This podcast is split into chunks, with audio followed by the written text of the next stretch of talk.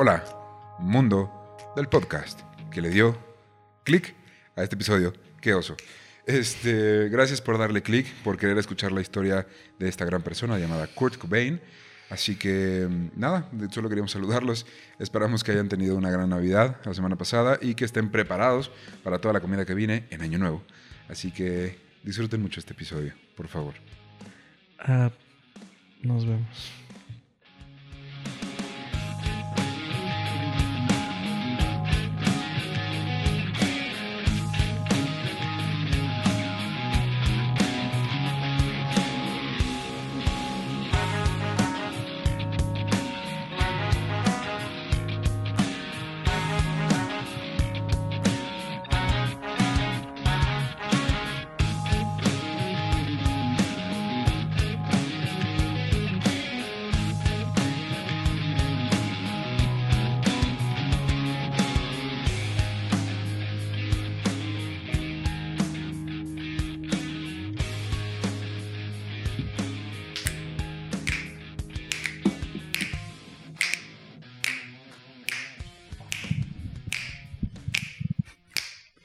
Bienvenidos a Miren el podcast en el que Ricardo Medina le contará a su mejor amigo Fernando Santamaría y a un invitado con pase VIP Alexander Rubén. La historia de la música a través de los íconos que la forjaron.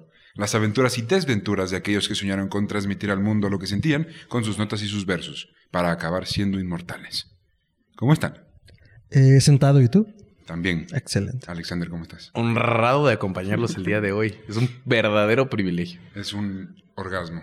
Un gusto. No sé si un orgasmo, pero un gusto auténticamente. Sí. Perfecto. Eh, pues bueno, eh, Alexander es nuestro primer invitado oficial, aunque por ahí las líneas del tiempo del multiverso se cruzaron. Ah, o sea, no soy tu primero. Eh, sí, siempre serás el primero. Ah, gracias. Pero algunas gemas del infinito fueron robadas y entonces pudo haber sido que se mezclara el orden. Pero gracias a la magia del podcasting, tenemos a nuestro primer invitado.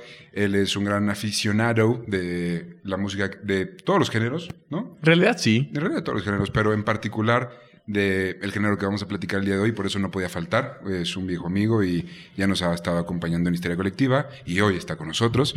Así que si me dicen que están listos, podemos empezar. Sí, capitán, estamos listos. Yo creo que nací listo para esto. Ok, exacto, todo era que me gusta. Muy bien. Déjame agarrarme porque siempre grito en esta parte. Agarre- agárrense, agárrense de sus sillas. Muy bien. En 1994 pasaron cosas muy extrañas. En Norteamérica se preparaban para la Copa Mundial de Fútbol y se esta- establecía el Telecán. El grito de Edward Munch fue robado en Oslo. En enero nacía Maluma y en marzo Justin Bieber. Comenzaba un genocidio en Ruanda. Pulp Fiction estaba a meses de estrenarse. ¿Estás equiparando el nacimiento de Maluma con el genocidio en Rionda? Eh, fue un año extraño. No estaría en desacuerdo. Pero siento que estarías minimizando algo. algo, o sea, técnicamente no está mal, pero como que algo no cuadra. O sea, es lo mismo, pero no es igual. Nelson Mandela era nombrado el primer presidente negro de Sudáfrica, pero hubo un evento en particular que paralizó al mundo por 24 horas. Salía en las noticias, en los periódicos y en los pocos sitios de internet que comenzaban a existir. Una nota que no dejaba de sorprender a todo el que la escuchaba por la manera en la que sucedió. Hoy les voy a contar la historia de Kurt Cobain. ¡Güey! Obvio. ¡Crising Grunge! El mismísimo. No, no, no, no, no, no, no, no, no. Yo, yo aquí quiero. Yo, yo, yo, yo tengo un punto que hacer durante este podcast que O sea, es y sí lo vamos que existe Cristo, pero Dios Padre sigue vivo. Vamos a llegar a ese punto. Yo lo anuncié ahorita y vamos a dar un, un cierre de ciclo a lo largo del podcast porque yo quiero hacer mi punto en este, en este podcast. Pero Lemmy ya se murió. Bueno, eso va a estar interesante en el futuro. Pues ahí les va. Ajá. Kurt Donald Cobain nació el 20 de febrero de 1967 en Aberdeen, un pueblo de leñadores en el estado de Washington. Su padre, Donald Cobain, era un mecánico y su madre, Wendy, una mesera en un restaurante local.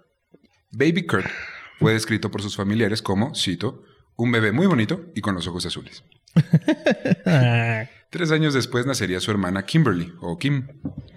En su familia Sí, corría... sí, Kim es corto de Kimberly. Correcto. Exacto. Pero la vamos a Sí, conocer sí. como Kim para que luego no se me espere. En su familia corría el gen artístico, ya que muchos tíos tocaban en bandas locales y él no tardó en mostrar sus propios talentos.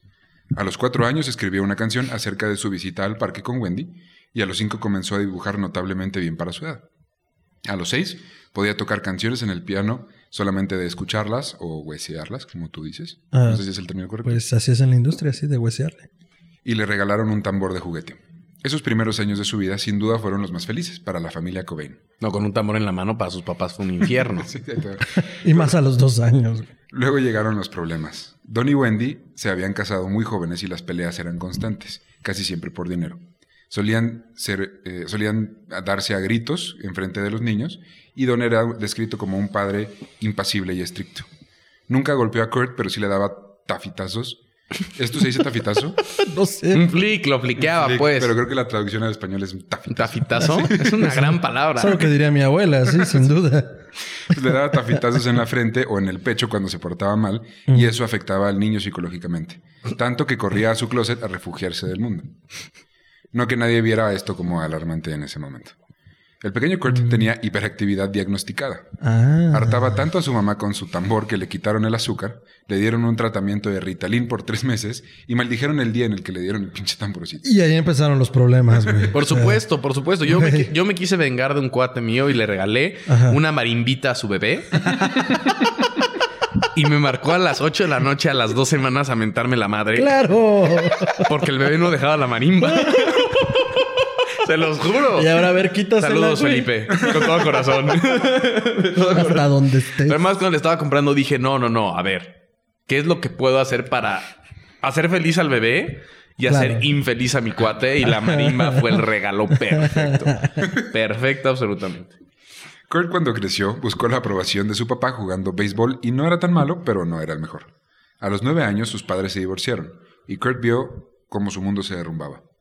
Si las cosas no eran perfectas, eh, el sentido de seguridad de un hogar, de una familia, era algo que a él le parecían demasiado importantes y de pronto se esfumaron. Y él acabó pensando que era culpa suya. Pues como cualquier hijo de padres divorciados. Y hasta ahora es un caso común. No voy a ser no- Triste, decir normal, pero feo común. y común. Esto se tradujo en tics en los ojos y un problema en el estómago que le causaba un profundo dolor. Se especula que era heredado por parte de su mamá y este lo acompañaría el resto de su vida. Siempre, siempre le estaba doliendo la panza. güey. Bueno, la- el estómago. Digo, no era la cocaína que estaba metiendo, ¿verdad? No, no. No, eso no irrita la Eh, panza. La ansiedad. Eso irrita otras cosas, pero no la panza. Kurt se fue a vivir con Don, quien, quien se volvió a casar. Y esto conflictuó mucho a- al pequeño Teen Kurt. Su madrastra no le caía precisamente mal, pero pensaba que al sentirse cómodo con esa situación, estaba traicionando a su verdadera familia y a su Ay, madre. güey. Lo que sí, era un culero con sus hermanastros. Luego tuvo un medio hermano, Chad, a quien sí la que- lo quería y lo cuidaba. Era particularmente bueno con los niños. Siento que todos los her- medios hermanos, así peleles de gente famosa, se llaman Chad. ¿Ya sabes? Como, güey, están los Hemsworth, güey, y está el guapo, el guapo y el feo que se llama Chad. Todos. Henry, Louis, Charlie, Chad. siempre, siempre. siempre. Los cuatro fantásticos y Chad. Visitaba ocasionalmente a su mamá, aunque ella comenzó a beber bastante y a salir con varios hombres. Uno de sus novios abusaba verbalmente de ella, la golpeaba, haciendo que Kurt se sintiera impotente y tremendamente frustrado. Pero queremos aclarar que en este podcast no, no vamos, no estamos slut shaming a nadie. La señora puede hacer lo que quiera. Ah, no, digo. por supuesto. Aquí el problema era el, la estabilidad emocional del, del, del- del pequeño, del pues. nene, por supuesto. por supuesto, Y que los novios pues no eran particularmente buenas personas. ¿no? Como es común en hijos de divorcios, se volvió tremendamente sarcástico y acudía al humor como un mecanismo de defensa. Amaba ver la televisión, particularmente el Saturday Night Live, soñando estar ahí algún día, y dibujaba muy bien, así que se refugió en esas dos cosas, la televisión y su arte. En casa, según él, la esposa de Don lo trataba injustamente y tenía favoritismo por sus propios hijos. Nah, eso nunca ha pasado. Don tenía una actitud pusilánime que tomaba y tomaba el lado de su señora por miedo a otro divorcio. Pusilánime. Pusilánime. Aquí sacamos palabras ribombantes. No, no, no, es una gran palabra. O sea, el español es florido y bonito como para no usarlo. Así no, es, claro, por supuesto, por supuesto. A ver, pendejo. Y mientras la situación en la casa de su padre era difícil, En la casa de su mamá lo corrieron porque tenían demasiados problemas con sus novios y pensó que era lo mejor para ambos, que no existiera él en ese ambiente difícil. O sea, él pensó. ella. Ah, ella. O sea, dijo, Ah. ¿sabes qué? Tú no tienes que estar viviendo por esto, entonces vete, güey, no vengas, porque pues, ¿para qué vienes? Oye, jefa, y si escoges, y si escoges un buen hombre mejor en Ajá, es correrme de la como, casa güey, te aquí- tiene un adolescente. Mucho de lo que está, de lo que va a ocurrir, yo pienso que fue por culpa de los papás, güey. Súper sí. A ver, date. Aunque obviamente tuvo cero tacto al correrlo. A los 12 años consiguió una videocámara y dirigió sus propias producciones caseras, de los que destacan el remake de La Guerra de los Mundos o el cortometraje Kurt comete suicidio sangriento, en el que protagoniza Kurt Cobain y simula cortarse las venas. Este era un tema muy presente en la mente desde pequeño. Amigos de esas épocas recuerdan cómo les contaba que él Spoiler alert. con- Sí, fue como, güey. Spoiler alert. Crónica de una muerte anunciada. Literal. Literal. Sus amigos cuentan que él les platicaba que fantaseaba con, cito, volverse una estrella de rock, ser famoso y millonario, y luego suicidarse para ser una leyenda como Jimi Hendrix. Y hablaba de suicidio como si fuera algo común y corriente. Y bueno, esto fue mi Dan Gris. Muchas gracias por visitarnos. Escucha el próximo episodio. Oye, pero siempre es bonito que un joven alcance sus metas. Esta es la historia de un sueño cumplido. Ay, Es la historia de un sueño cumplido. O sea, que logró su se escucha muy mal, pero es que sí. Pues, pues sí. Ok. Para 1980 dejó de asistir a clases y probó la marihuana. ¿La qué? Marihuana. Ah, ok. Ajá. No lo digas fuerte. Probó la marihuana. Así. Pues ya es legal, ya es legal, hijo. Ah, por cierto, México es legal. Y también probó el lamento sagrado de Dios, o como la gente comúnmente lo conoce, LSD. O sea, esto. Güey. El lamento sagrado de Me acabas de Dios. reventar una burbuja preciosa. Lucía en el cielo con diamantes. Claro, Lucy in the Sky with Diamonds. Ese es el clásico, Lucía, claro. Lucía. Se aisló de su familia y sus amigos, se la vivía encerrado 24-7 en el sótano, que era su cuarto, y mató a un gato. Como Harry Potter. Sí, güey. Pero Harry Potter no mató a un gato. Yo siento que se pudo haber convertido en asesino ¿Mató en un gato ese güey? No mames, qué bueno que se mató él solo y no.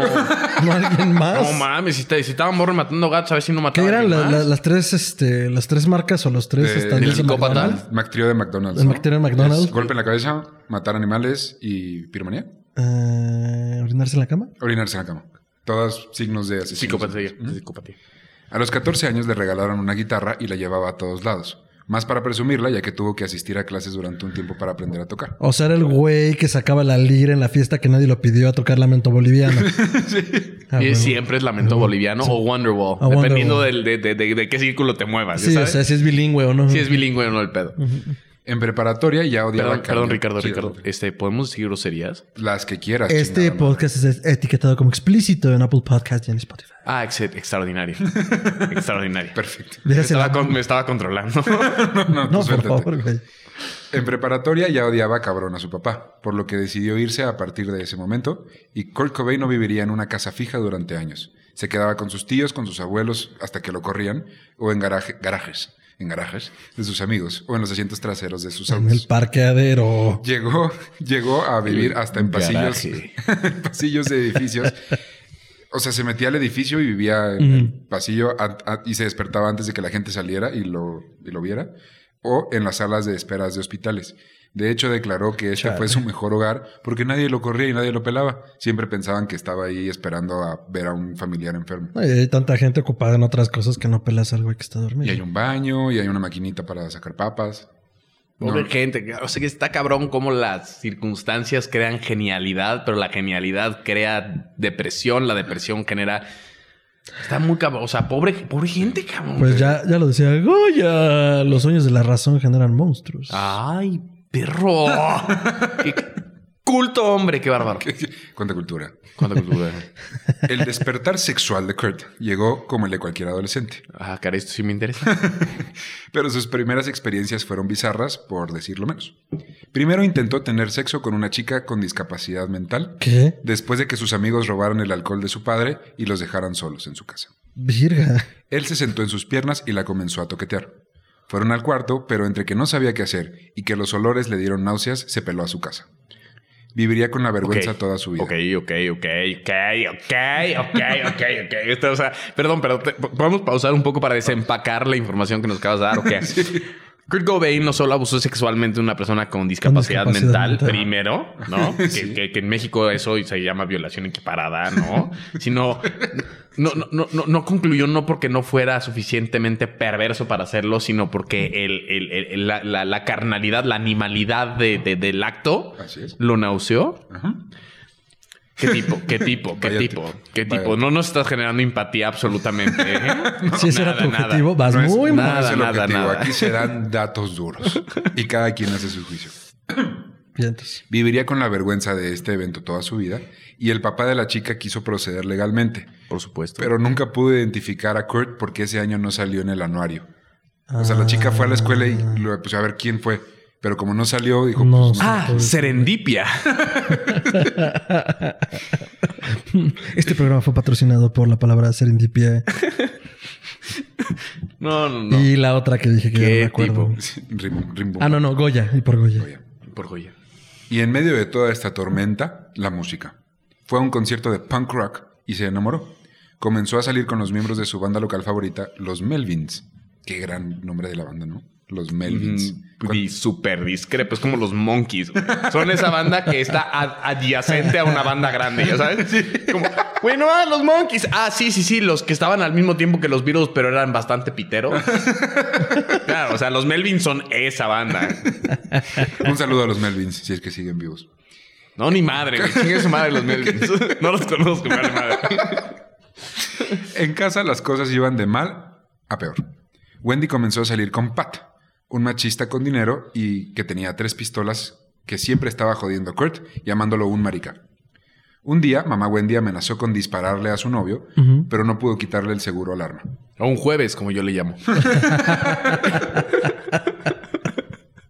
Cuando terminó el episodio, la madre, Wendy, se llevó a Kim, la hermanita, a que le ayudara a lanzar las armas al río, porque si no, lo iba a matar a ese cabrón. Mm, no sé, no podía correrlo, no podía divorciarse. No, no, no. ¿Era matarlo o quedarse con él? Ah, exacto.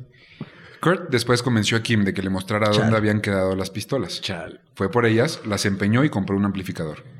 Luego, este, este compa, si ustedes se meten a investigar entrevistas, declaraciones, hasta su No, la de- chama la hiciste tú. Dinos. Ah, no, correcto, pero ahí les va. Él tendía a exagerar muchísimo las historias, pero así, cabrón, y contaba así, por ejemplo. Ah, era ese era güey. ese güey. Entonces, esta historia la contó así como: Yo tomé esas armas, las empeñé y compré mi primera guitarra, y así transformé violencia en música. Y no, o sea, ya tenía una guitarra, fue y las empeñó, pero pues se compró un amplificador que era lo que le faltaba. ¿no? Sí, o sea, como cualquier operación en casa de empeño. Sí, exacto. Para darles una imagen más, con- más concreta de esta situación, les voy a contar la anécdota de la primera vez que Kurt Cobain tuvo sexo. Después de una letanía. Espera, espera, deja agarro el whisky. Adelante. Todos, todos- Esto, esto va a ocupar whisky. A ver, un trago, un trago que se escuche en el micrófono.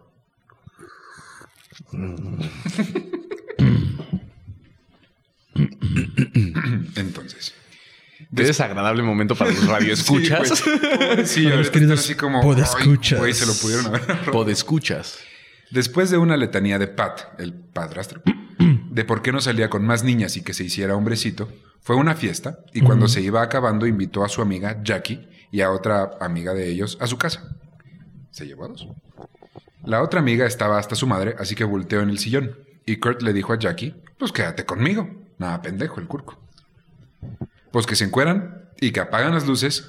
Y andaban en medio de eso cuando de pronto entró mamá Wendy al cuarto. La madre. Se me salen así de la cama, hijos de la chinga. ¿Qué están haciendo? Y entre gritos y el tormentón que estaba cayendo afuera, todos en la casa se despertaron. Pat nunca dijo nada. O sea, el muy cobarde, después de estarlo cagando que por qué no traía niñas a la casa, cuando se armó el desmadre y la mamá estaba gritando, él callado.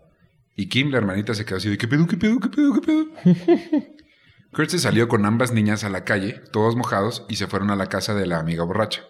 Ahí Kurt conoció al novio de Jackie, que resulta que estaba apenas saliendo de prisión justo ese día. Todo mal, güey. Jackie, Y en ese momento, Kurt sintió el verdadero miedo.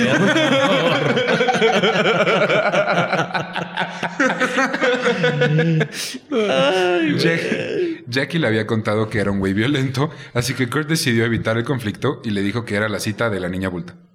Jackie se fue con el reo y Kurt pasó la noche con la amiguita. Persona privada de su libertad, ya no les decimos reos. Ah, una disculpa a todos los reos. ¿Otra vez cómo es? Persona privada de su libertad. prueba de su libertad. Ya ven, siempre aprenden algo nuevo sí, en yo estos. No, no, podcasts. no, no es PC, no es, pos- no es PC decirles reo. ¿PC? Politically correct, güey. Ah, ah, de- yo, yo, PC, esto PC. es un... Wow, estoy... Está- me volaste la cabeza. Sí, sí, sí, sí, sí. Spoiler alert. Jackie se fue con este compadre. Qué horrible persona. Quiero en este momento declarar qué horrible persona. Eh, Fue un chiste negro. Ay. A los tres que se ofendieron, pues a chingar a su madre. Entonces, Kurt pasó la noche con la amiga borracha. O todo es chiste o nada es chiste. Eso es Correcto. regla. O sea, vamos a hacer PC, pero la comedia, la comedia se atenta contra todos. contra todos. Y así es ese podcast. Incluso contra las torres gemelas. Ay, creo que no hemos llegado ahí aún. Ah, perdón, perdón, perdón. Continúa. Estamos en 1994, todavía falta. Un poquito antes. En los 70 Ah, Pero, vamos, vamos, o vamos. sea, Kurt Continúa, era adolescente. Pasó la noche con la amiga y así fue su primera vez. Nada extraordinario, nada increíble. El lunes en la escuela le llevó flores, pero la niña ni lo peló, güey. O sea, era ese güey de, ay, pues cogimos, pues ten flores. Y la niña así de, no, güey, nomás cogimos en la peda ya. Pobres vatos, güey. Durante esta época nació la canción autobiográfica Something in the Way, la cual es un claro ejemplo de cómo Kurt amaba exagerar las cosas. Porque nunca vivió debajo de un puente. Vivió en muchos lugares muy ojetes, pero nunca debajo de un puente. Pues no era troll, güey. Chiste teto de la tarde. Kurt se sentía abandonado y reemplazado por sus padres, lo cual dejó un vacío en su interior y jamás habría suficiente amor o atención para llenarlo. Se dejó el pelo largo y sin lavar, usaba camisetas punks hechas por él mismo y se fue a vivir a casa de un amigo que lo indujo a la religión cristiana y hasta lo bautizó. Tocaban rock en su garaje y un niño, bueno, un chico llamado Christ Novelistic se les unió tocando el bajo. Rápidamente se hizo amigo de Kurt, con quien compartía gustos e ideologías, aunque Christ estaba más loco y Kurt era más introvertido. Qué raro, porque uno ve las fotos y ves a Chris y parece el teto del grupo. No manches, estaba ese güey, era el pedo, el me vale madre, el me quito la playera. Imagínate, imagínate ser el desmadroso con Kurt Cobain al lado. O sea, ese güey era como Keith Richards, ya sabes. Sí, a O sea, huevo. tenía que hacer diálisis para purgarse la sangre. Poco después, Kurt abandonó definitivamente la escuela y consiguió trabajo de lavaplatos, de conserje en su propia escuela. Con ese currículum, ¿cómo le hizo? Güey. O sea, lavó platos. En 2020 necesitas licenciatura para lavar Para platos. lavar platos. Por lo menos preparatoria para Al ser menos, conserje. mínimo. Eso es real, ¿eh? Pero espera, güey, imagínate regresar a tu escuela de la que te acabas de salir, pero trapeando pisos. Como Reese en Malcolm el de en medio, güey. Igualito. Literal. Igualito. No mames, Cobain es risa el de Maco de medio, pero que puede cantar. Pues, Puede cantar, Pues sí. puede tocar, Pues, pero sí. no quiere. consiguió un departamento y tuvo varios roomies en rotación con los que se drogaba con gases de lata de crema para afeitar. Robaba tiendas y comercios y hacía grafitis en las paredes del Ah, pueblo. qué días. Un hombre de cultura. Cuando se podía hacer. Es que... Cuando no le ponían amargantes al aire comprimido. que, güey, me ganó, güey. Iba para allá, iba para allá. Eh, Salud. Salud. Un día grafiteó la pared del YMCA donde trabajaba y el día siguiente lo pusieron a limpiarlo. ¿No fue cuando pintó Dios es gay? Eh, no. Ah, ok. Um, Y si sí que no pasa nada. y si sí estaría bien. Y si sí, no pasa nada. Solo me acordé del graffiti y pensé que era en la A ver, si Dios es todo, necesariamente Sería gay. Dios es gay. Es correcto. Es- me suena muy bien esa lógica. Sí. No tiene fallas. Níguenmelo. Está perfectamente estructurado tu No tengo pruebas, pero tampoco tengo dudas. De su casa corrió a varios roomies. Tenía esta actitud pasivo-agresiva con la gente cercana a él y cuando sentía cualquier tipo de abandono, decidía ser él el que acabara la relación y los mandaba a chingar a su madre. Lo arrestaron un par de veces por grafitear o estar borracho en un edificio donde no vivía. En su segundo arresto estuvo ocho días y contaba la historia como si hubiera sido, así como si se hubiera unido a una banda, se hubiera vuelto el capo de la prisión. Como si hubiera sido Adolf escribiendo Mein Kampf. Sí. Intercambian- que intercambiaba dibujos pornográficos por cigarros y poder. Aunque en realidad cuentan que pues, lo que cuando le contó la verdad a sus amigos es que estaba cagado de miedo durante ocho días, güey. Pues, güey, un niño blanco de güero, de pelo largo en la cárcel, era novia de alguien. Era la bitch. Luego se mudó a casa de Christ y que vivía con su novia. O más que a su casa, a la cajuela de su auto y le daban cobijas. le daban cobijas, güey, mismo pedo. Bueno, por lo Yo menos tú tengo me una pregunta seria y práctica. ¿Le cerraban la cajuela o la dejaban abierta o era como una furgoneta? Era una furgoneta. Ah, ok, tiene más sí, sentido. porque no, no, no, imagínate que no, no le, pre- no le olvida, suena la alarma a tu cuate y no le te cajuela, sales, güey. Estás como enfermo. de- Güey, vas al un ataúd. sáquenme, por Pasa por la carne, va a la casa de su novio y tú encajuelado, Y güey. con el súper, si abre la cajuela. ¡Ay, el Ay, Kurt! sí. Ay, Cárgame güey. esto, güey. Espérate, hazte tantito para allá, güey. Deja- pues, está grande la bolsa. Ahí Cuidado con el garrafón. que viene rodando. Después se mudó a una casucha horrible que apenas si tenía techo. Y ahí comenzó a buscar miembros para su nueva banda para escribir y tocar canciones. Él quería vivir el sueño del rockstar que empezó de nada, ¿no? Corrió a uno de sus roomies y conoció a Dylan Carlson, quien lo reemplazó como su roomie y se volvió su amigo más cercano e íntimo. Hasta que dijera que no. Así es. En el 87 conoció a Tracy Marander, una chica que sabía mucho acerca de música y que decidió amar a Kurt hasta que aprendiera a amarse a sí mismo. En este punto, su- Era la, la clínica Betty Ford de Kurt Cobain. Perdón, Popio. Popio. Popío. Popío. Clipío. Quiero, quiero decirle al, al público que está escuchando que el productor, con la cantidad de estupideces que estoy haciendo, me quiere asesinar. Me está No, aventando, mira, unas, ya. No, me está no, aventando no. unas miradas asesinas, así cruzando la, la mesa. Cada vez que, que le pego a la mesa o hago una gesticulación que hace ruido, me ve feo el productor. Y quiero dejar constancia, pero si me pasa algo, fue Fernando. fue. Fue Fernando. Dices, es más peligroso que los... No, mejor no voy a hacer el chiste. No, no, no, ver. No, no, no, no, no. Ya, ya viste, perdón, Diva, sí. Ok, continúa, no pasó nada. Entonces conoce a esta chica y en este punto su banda no tenía nombre. Algunas ideas eran Poo Poo Box, Designer Drugs o drogas de diseño, Whisker Biscuit, o sea, galleta de whisky, Spina, No, galleta de, de, de, de, de, de, De bigote. Bigote, de, ¿no? de bigote, de, gato, pues, de... de- Galleta para mascota. Spina Bifida. Eso no voy a intentar traducirlo. No, pues ya estaba espina Spinal bífida. Tap. Literal, espina bífida. Spina Bifida. Good Bomb, Egg Flog, Pukeria, Puking Worms, Fish Food, Bat Guana e Incompetent Fools, mal escrito intencionalmente. Pues Este me gustó. tiene más nombre como de bandas de black metal, ¿no? Death metal. Esas eran las propuestas. No, las de, de- de- de death metal tienen unos nombres bien. O sea, Dying Fetus, Cannibal Corpse. Yo el otro día puse en Twitter que si existiera una que fuera Sloth Metal Master y en lugar de los sonidos guturales que hacen fueran los sonidos que producen los perezosos, sí la escucharía. Sloth Metal Master. No, pues ya para eso mejor. Objeto. Eso se llama National Geographic, güey. Ah, disponible en Disney, patrocínanos Disney Plus. Por Lo- favor. No, güey, pues ya no vamos a poder hacer todo esto. Lo- los miembros originales eran Kurt cantando y con la guitarra, Chris en el bajo y uno de muchos bateristas que pasarían un periodo de prueba antes de que Kurt los corriera a la chingada de la banda. Antes de que llegara Ahorita llegamos a eso. El- lo que yo llamaría el Espíritu Santo. en toda esta dicotomía. Si era el Grunge Christ, hay un Espíritu Santo que sigue pululando por ahí, abriendo sus alas. Con una barbita muy sexy. Mientras se viste de princesa y le compra papitas a su hija. Es precioso. Ese es, es un nombre maravilloso. Los, los Dave, nombres si que me estás escuchando, márcame. Pero, pero, Llámame. pero ya, güey. Producción ahorita sí. ¿qué, qué- cómo, que- qué dijiste? ¿Qué? Los nombres de los bateristas que fueron en rotación fueron Aaron Buckert, Dave Foster, Dan Peters, Dale Crover y Chad Channing. Chad Channing. Chad Channing. O sea, siempre hay un chat. A ver, no, pero a ver, hay un Chad, hay un bataco Chad que es el de Red Hot Chili Peppers que probablemente Ah, sea bueno, un sí, gran sí, sí. bataco que si nadie lo ha visto, Es que que- es igualito este actor, ¿cómo se llama? El de Step Brothers, güey. Ah, Ay, ¿cómo se llama el, el- el- el actor de Step Brothers? Que es el, el de la comedia. Bueno, ahorita denme un momento y ahorita ahorita les doy el dato. Voy a interrumpir a Ricardo y quiero que lo sepan. ¿está bien? bueno, pues pasaron por todos estos nombres en la batería hasta llegar a quien conocemos como miembro oficial, de quien hablaremos un poco más adelante. Pues esta banda sin nombre tocó su primer show para adolescentes en un bar y Kurt desarrolló una técnica infalible para el éxito.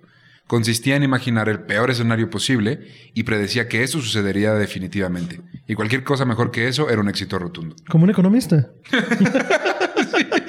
Saludos a mis amigos economistas, por cierto. ¿Tienes amigos economistas? Sí, curiosamente. Pues ya se enteraron todos. Hay economistas, dice Alex. Dos meses después se mudó a la ciudad de Olimpia con Tracy, su novia, a un departamento descrito como, cito, un chiquero, un zoológico y una creep house.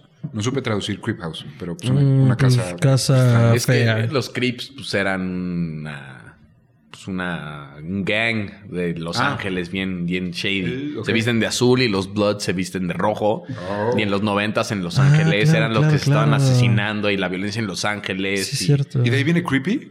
No, Ah. sea, es Crip C-R-I-P. Ah, no. o sea, de este que es- Snoop Dogg era de los Ah. Crips Ah, y, había, y Tupac era de los Bloods. entonces por eso Ya se te- ah, asesinaba. ya, ya, y por eso Snoop Dogg estuvo en juicio Ajá. por homicidio, porque era el miembro de los Crips, güey. Oh, Sí, Acabo- brother. acabas de conectarme O sea, dos cables. El, el- el hombre que cocina con Martha Stewart asesinó a alguien.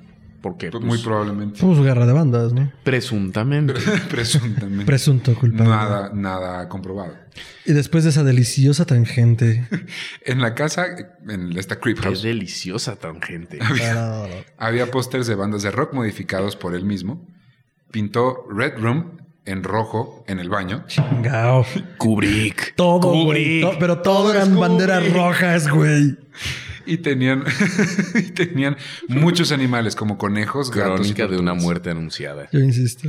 Ambos consiguieron trabajos, pero el verdadero ingreso lo tenía Tracy, quien lo único que le pedía a Kurt era que limpiara un poco la casa, cosa que el perro huevo no podía hacer. Y eso empezó a levantar fricción en la pareja. Amigas, no lo hagan. O sea, si tienen un güey así de tóxico, Chao. avancen, avancen. Dejen que el güey ya, o sea, se vuelva famoso. Y aunque sea famoso, no se le acerquen, es tóxico. Luego Kurt dejó su trabajo y se concentró escri- en escribir canciones. La banda funcionaba gracias a Tracy y a Shelly, la novia de Chris, quienes agendaban los conciertos, vendían la merch y hacían toda el te- todo el tema administrativo. Qué chido. La banda solo se dedicaba a escribir, tocar y huevonear. Aunque Kurt decidió que no cobraría por casi ninguno de sus conciertos, porque quería ganar experiencia. Este es el güey que dice, no me pagues, güey. Yo quiero la exposición y la experiencia. Existe, existió. Y por eso. No, pues si tienes una novia que te está manteniendo, y que te Exacto, la chamba, pues qué pinche cómodo, ¿no? Pues sí. Che, vato misógino. Voy a pagar la renta con experiencias. No voy a dejar de hacer este chiste hasta que la, la- la situación global de la música y de los creadores. Cambie. No, eso no va a pasar nunca. no. No, pero claro, Alex tiene razón. O sea, que pues, te patrocinan, güey. Ah, pues no cobro. Total, patrocina la casa. No, no mames. O sea, justo ese güey que podía hacerlo, yo sí puedo cobrar. Voy a cobrarte, pero yo decido no hacerlo. Decido no hacerlo. No mames. En enero del 88, Jack Endino les cobró 20 dólares por grabar un cassette, aunque en realidad acabaron siendo 152.44 dólares. Qué precisión. Así, datos duros en este podcast. Y cuando estuvo listo, lo mandaron a varios contactos. Kurt también lo mandó a grandes disqueras para que consideraran firmar a su banda, pero fue rechazado o lo dejaban en visto. Poco después, R. la, lo termina R. Poco después, Foster, el segundo baterista de la banda, encontró en casa de Kurt un cartel que decía Nirvana y preguntó qué era eso. Kurt contestó, cito, Somos nosotros, significa lograr la perfección. Y dijo que lo había elegido porque se había convertido al budismo, aunque en realidad solo había visto un show al respecto en la televisión. Como siempre, exagero. Así es. Nirvana, pues, por favor, Ricardo, ¿qué, qué es Nirvana? Yo voy los a- yo- radioescuchas, esa bolita. pod- podescuchas que no conozcan lo que es Nirvana. Yo esa bolita la voy a pasar a mi derecha y su izquierda, porque creo que la explicación bien- podría venir mejor de mi compañero y Eh, amigo. y se complementará con lo que diga nuestro invitado VIP. esa bolita. Por favor, eh, esta, eh, esta- todos. esta bolita se sube y se baja. Ay, Como dijo que se algún sube filósofo. Y se baja. Ay. El nirvana, de acuerdo a la percepción budista, eh, pues no tradicional, sino más conocida, es un estado de éxtasis y perfección donde uno a través del conocimiento, del autoconocimiento, logra avanzar a través de la rueda de la vida o la rueda del samsara y a partir de las experiencias vividas, pues comienza a subir en esta, en esta esfera, ¿no? Entonces, Digamos que es el, el cielo común Ajá. de los hindús y de los budistas, en donde tú reencarnas y reencarnas y reencarnas Correcto. hasta el momento en que alcanzas la iluminación. Y cuando alcanzas la iluminación, ya no es necesario que reencarnes porque tu alma es perfecta. Es pura. Te- y te te, integras al, uni- al universo, a la perfección que es el universo. Entonces ya no estás en esta rueda giratoria de te mueres, renaces, te mueres, renaces, sino que ya estás fuera del ciclo. Pues, Rompes con la rueda. Fíjense qué curioso lo, lo dijeron tal cual, palabra por palabra, como lo iba a decir yo. Pero bueno, muchas gracias por eso. Es que pues traigo acá la escaleta. Ah. Es que a mí no me dieron guion. no, aquí uno está improvisando y, y, pues se hace spoilers y pues nadie me dice. Pues vale madre. y- ¡Avísame! Avísenle. ¡Avísenme! Así pues, Nirvana. ¿Estamos en vivo? Avisen. Ah, ya estamos grabando. Avisen. ¿Cómo ya empezó el podcast? Así pues, Nirvana consiguió una fecha en el club nocturno, nocturno, nocturno Vogue en Seattle y les fue terrible. Pero un productor llamado Jonathan Portman estaba ahí y les ofreció hacerles un disco con su firma Sub Pop, una firma muy pequeña que hacía discos. Me habría orinado un poco si hubieras dicho Rick Rubin, pero no, todo, no, se puede todo. No, en la to- no todo es perfecto. O sea, creo que se quedó en Johnny Cash y no lo vamos a, a encontrar hasta después. En total, ah, perdón. En total tardaron alrededor de 13 horas en tres fechas distintas para grabar su primer EP. En vivo, Kurt, o Kurt, como ahora firmaba todo, Curco.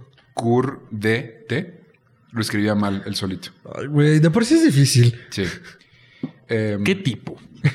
Bueno, pues iba ganando más y más confianza y también era un desmadre.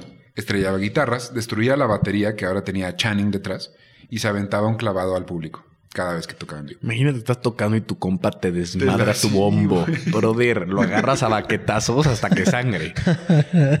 no, mi tama, güey. Mi Pearl, güey.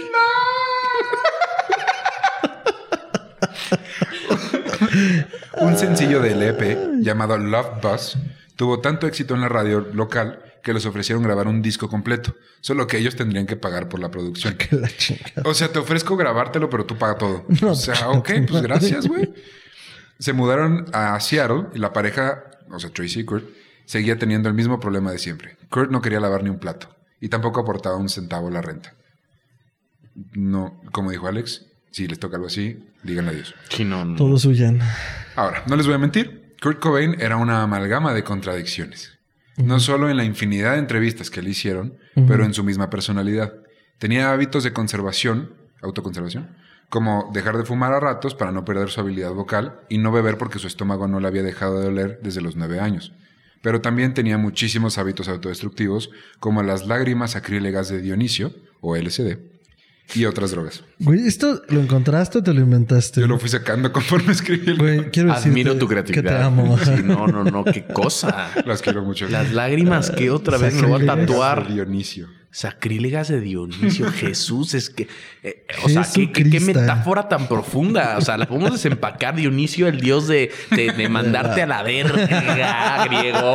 El, ah, ah, ¿tienes, tienes sed de la mala, rézale a Dionisio para que te pongas peor. Y te bebas sus, lágrimas. Y no solo eso, sino que son sacrílegas. Si bebes las lágrimas sacrílegas del güey que te manda. No, ya, ya las embotellan. Se llama Bacardi. Ah, excelente. y esa, esa y otras drogas, pero hablaremos un poco más de eso más adelante.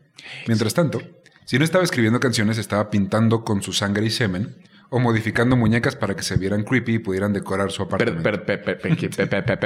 Permíteme perdóname. ¿Qué? O sea, un, un, un, un big. ¿Qué? ¿Qué? Con KH. K. O sea, me- me estás diciendo que existen en el mundo obras de arte realizadas por Kurt Cobain hechas de sangre y semen. De su sangre y semen. Estaría Y más creepy estaría, que fuera de alguien más, ¿no? estaría No sé, no bastante sé. interesante saber en cuánto se venden esas cosas. que probablemente En chingos. valgan, valgan lo mismo que la Mona Lisa. O sea, Posiblemente. o sea si el pene de Napoleón se vendió en subasta, esto es real. ¿En serio? Hay No un vato eso. que tiene el pene de Napoleón en su, Ok. en su escritorio, güey. Pues sí existe el de Napoleón. Por ahí anda también bailando el de Rasputín todavía. Ah, ese sí sabía Pero está en un museo, ¿no? El de Sí, Rasputín. conservado en... Formol, seguramente. Ajá, exacto. Sí, pero eso está en una vasija, no en un jarrón, güey. Ya ven Pinche que- vasija, así O sea, este pa- para, ser pitudo legendariamente, o sea, a lo largo de las generaciones, pues imagínate tú. Pero bueno, una diatriba. Disculpe usted, señor Ricardo. Durante esta época Una larga tangente.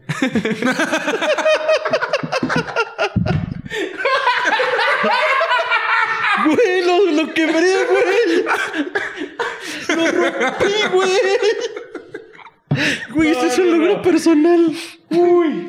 Perdón, perdón. Pues durante esta época, Kurt también leyó un libro llamado Todo lo que necesitas saber acerca del negocio musical, el cual le hizo entender que debía exigirle a Sub Pop un contrato, porque no tenía un contrato. O sea, ¿y le dio todo lo que tuvo que saber sobre el negocio musical? Fíjate que más o menos. Sí le ayudó, pero no fue todo lo que necesitaba saber. Así que ese libro, 3 de 5 estrellas, vamos 3 a de 5, 3 de 5. Vayan a Amazon y califíquenlo. Review en Amazon. No, te me voló la cabeza, güey. El trato acabó, el trato en el, el trato en el contrato acabó siendo de 3 años por 3 discos, con pagos de 6, 12 y 24 mil dólares por cada uno. Ay, pensé que 6, 12, 24 meses sin interés. Consuman, consuman. Ya fue el buen fin, consuman todos.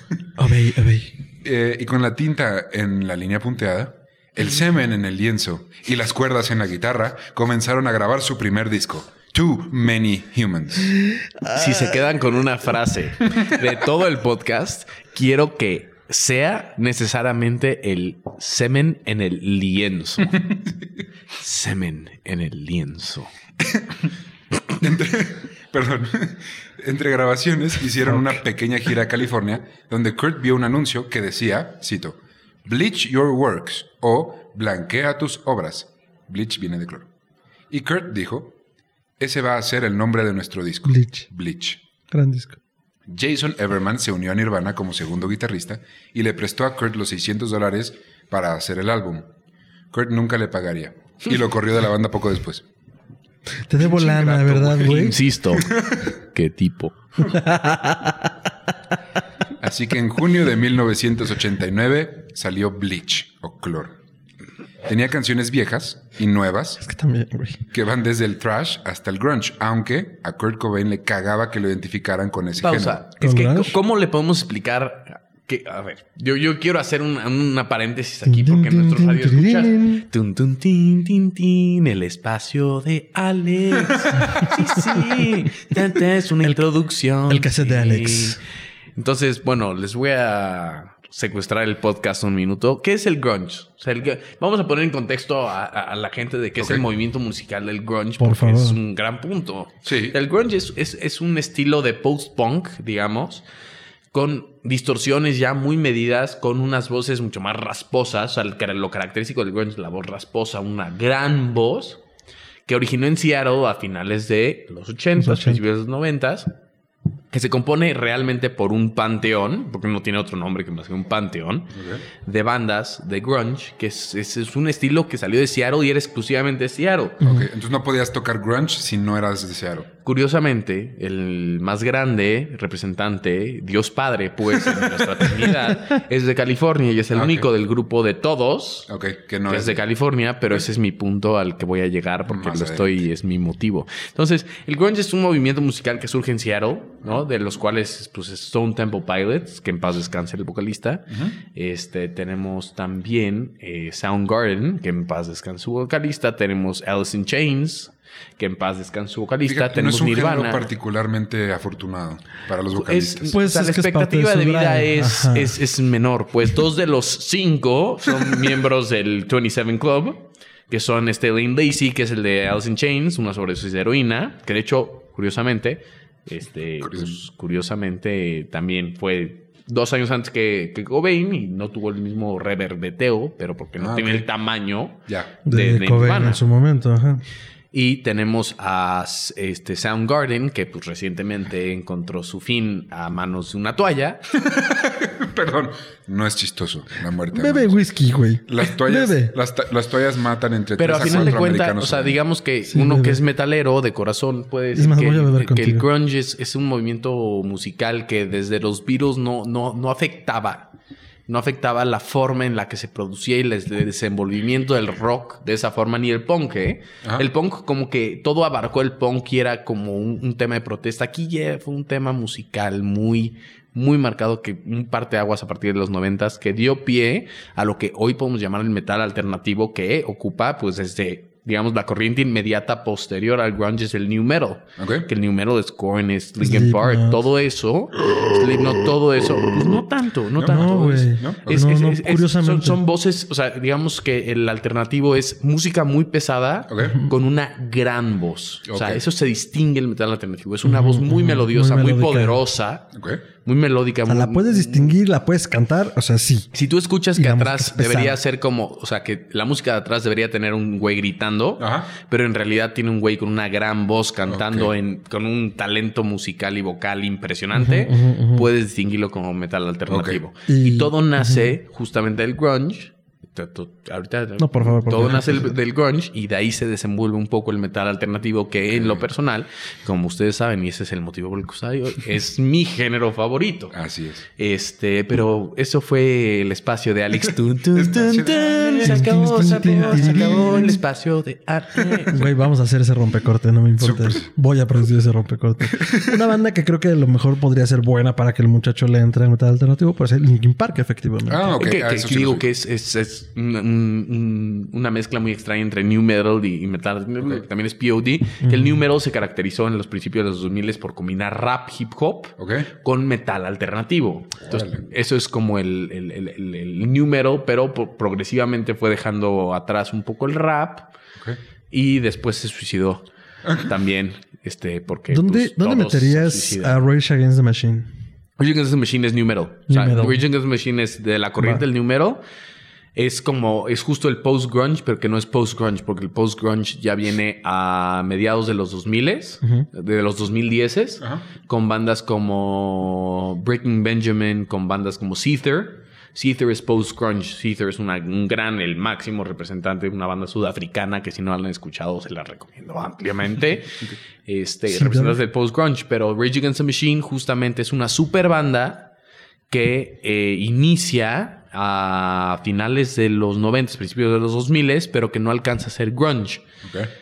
Este, ellos posteriormente, cuando el vocalista sale, digamos que se, hay un rompimiento, sale el vocalista, integran a Chris Cornell, al vocalista de Soundgarden, uno de los cinco dioses del grunge, y se crea una superbanda que se llama Arius. Yo creo que voy a montar aquí un, un arcoíris que diga los cinco dioses del grunge. Sí, Sí. 100%. Es, O Algo me voy a inventar. Un, un A ver. talente del infinito. Para los que no sepan, los cinco dioses del grunge son Kurt Cobain.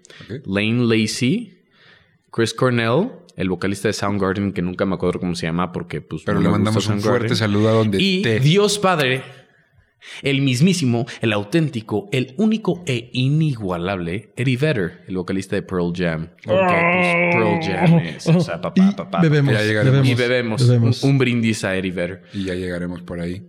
Eh, para que vean que manejamos muchos géneros, pero a todos nos, nos tiembla una pata cuando llegamos a ciertos géneros. Para mí en lo particular es todo esto y por eso tenemos a un experto. Yo soy como Rick, el del precio de la historia, y dice, déjame llamar a mi experto. Tengo un amigo experto en grunge. que No lo sé, Rick. 15 años Parece en el negocio y, y sabe todo lo que hay que saber de cantantes que se suicidan. Tengo mucho miedo de haberla cagado. Todos se en- suicidaron. en- O sea, de los cinco, de los cinco, sobrevive uno. Ay, Dos por sobredosis. El de Soundgarden se murió hace poco.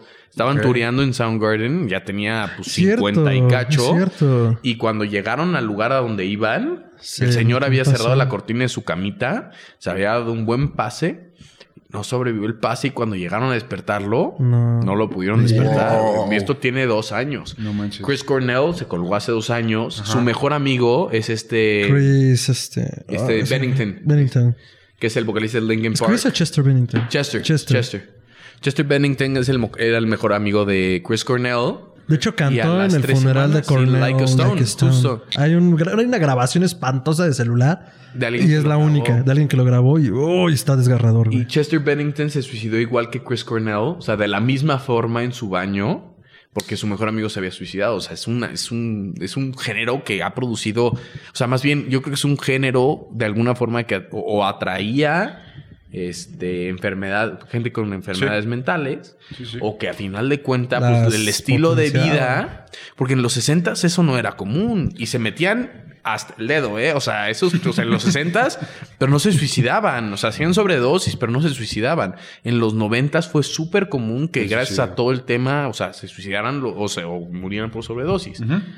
Pero bueno, esta fue una larga diatriba. Pero me pareció importante porque, educativa. digo, también creo que en muchos programas asumimos por la historia de los cantantes que mucho ya está por sentado, pero me pareció muy bien como darle pie a el grunge fue esto y por eso estamos donde estamos con Kurt, ¿no? O sea, Así es. por eso vive lo que vive. Digo que entonces, para él, o sea, digo, la discusión de si Kurt Cobain es el máximo representante del grunge, Nirvana, o sea, Nirvana o Pearl Jam podría ser las únicas dos alternativas para mí ¿Ok? y pues sería cuestión de gustos, ¿no? Pero es que ahí está, o sea, está chistoso porque todo el mundo lo ubica en ese género. Está catalogado como ese género, pero a él le cagaba que lo llamaran así. Entonces él decía, yo soy rock alternativo, punto, yo no soy grunge. Aunque sí era grunge. Entonces, ¿qué dice el creador de la banda y el que hace todo claro. versus todo el mundo? ¿no? No, pero el grunge, el grunge es un, es un término que creó MTV Ah, ok. ah, ok. y se denominaba más al estilo de, de- de moda. Ujú. El estilo de moda, más que al estilo de la música. Ah, el Y grunge la del moda, momento. la moda sí la impuso Kurt Cobain, que era la camisa de flannel, No lavarte el pelo. no lavarte el pelo, pelo largo, sin lavar, una camisa de flanela, de franela. Flanela, ¿qué Flanela. tal aquí el pocho? eh? A flannel shirt, a flannel shirt, una camisa de franela, Ay, una t-shirt abajo un blanca, unos jeans y unos este, tenis madreados. Eso era el estilo grunge en la moda. Pero, a ver, el estilo de Kurt Cobain llegó a ser, o sea, portada de GQ, Sí, sí, sí, sí. portada de Vogue, la gente se vestía grunge, era como Sí. un, eh, o sea, lo Un que tiene es- movimiento de moda. no sé si musicalmente tuvo la trascendencia que tuvo o tiene la importancia que tiene Pearl Jam por el talento de los integrantes. Claro. Dave Grohl tuvo su, su, su- realmente su surgimiento posteriormente con Foo Fighters, Ah, pero sin duda que Kurt Cobain fue un ídolo tanto de moda como de como musical como cultural. O sea, era una locura. Y de- acabando, el, el espacio de Alex, el espacio de Alex. Um, bueno, al final eh, hizo una mezcla de letras reales y profundas de su propia vida, o sea, eran más, más o menos autobiográficas, sarcásticas y humorísticas. También sacaron merch nueva, una playera que decía, cito, Nirvana, Fudge Packing, Crack Smoking, Satan Worshipping Motherfuckers.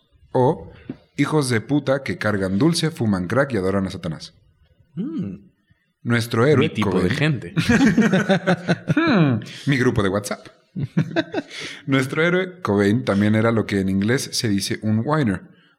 Y su perfecta traducción al español sería un perro llorón quejumbroso que no le gustaba nada, solo comía mac and chips, mac and chips de Kraft y jamás estaba conforme con cómo tocaba su banda. Y de ahí que quería correr a tantos miembros. Y obviamente no los dejaba participar en el proceso creativo de las canciones. Esa es su perfecta traducción. Ah, También, como un buen introvertido, odiaba el, conf- el conflicto y jamás corrió a nadie directamente. Solo los dejaba de invitar a los ensayos o les hacía llegar mensajes a través de otros. Pusieron reglas para Eso no que se hace. Ghostear está mal. los ghosteaba. Ghostear está mal. Pusieron reglas para que el, dine- el dinero, el dinero rindiera, como no manejar la van a Ay, tu peor El dinero. El dinero. El dinero es aquel que, pues aquí viene siendo más o menos aquel que paga, pero no paga bien, pues. El dinero, pues. El dinero. Y que chingue su madre en América. El Cruz Azul va a ganar el campeonato. ¿Ya vieron que ganaron? Sí, sí, sí, sí, sí. Va, va, va, va, va, va. Pusieron reglas para que el dinero rindiera. Como no manejar la van a más de 70 kilómetros por hora, solo usar gasolina barata y jamás prender el aire acondicionado. Para los de Monterrey, clima. Dormían en la van para no pagar Ah, pero, moteles. pero yo, güey, yo me voy contra la banda regia, Gran güey. puntada. Gran puntada. Y junto con Chris pusieron la regla de no salir con groupies después de los conciertos porque era de mal gusto. Ahí pintó su raya, ahí. Qué interesante, una raya muy cristiana. Sí, justo. Sí, me lo Y- pero te acuérdate que él venía de... Por eso. y todas las eso, rayas que se metió después también eran cristianas, ¿o no? O esas dejaron de ser tan Pues era un cristianas. joven de muchas aspiraciones. Bleach tuvo mucho éxito y les ganó una gira de pequeños clubs y, bajo, y de bajo presupuesto en el Reino Unido y en Europa.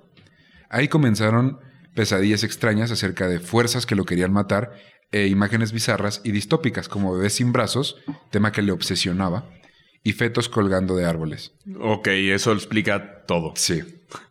También se cansó de Sub Pop, que no invertía lo suficiente en promocionar su disco, y anunció que estaría buscando una firma grande que los reemplazara. Mientras algo se terminaba de, cojar- de cuajar, Cuajar. ¿Eh? Cuajar. Es Pensé que, iba a Cuajar. decir, pensé que iba a decir cogelo, dijo Ustedes, cojar y- ustedes, ustedes disculparán el, la paraplaxis, al- alias, el desliz freudiano del niño. Freud está descorchando una champagne. En su hecho, exactamente.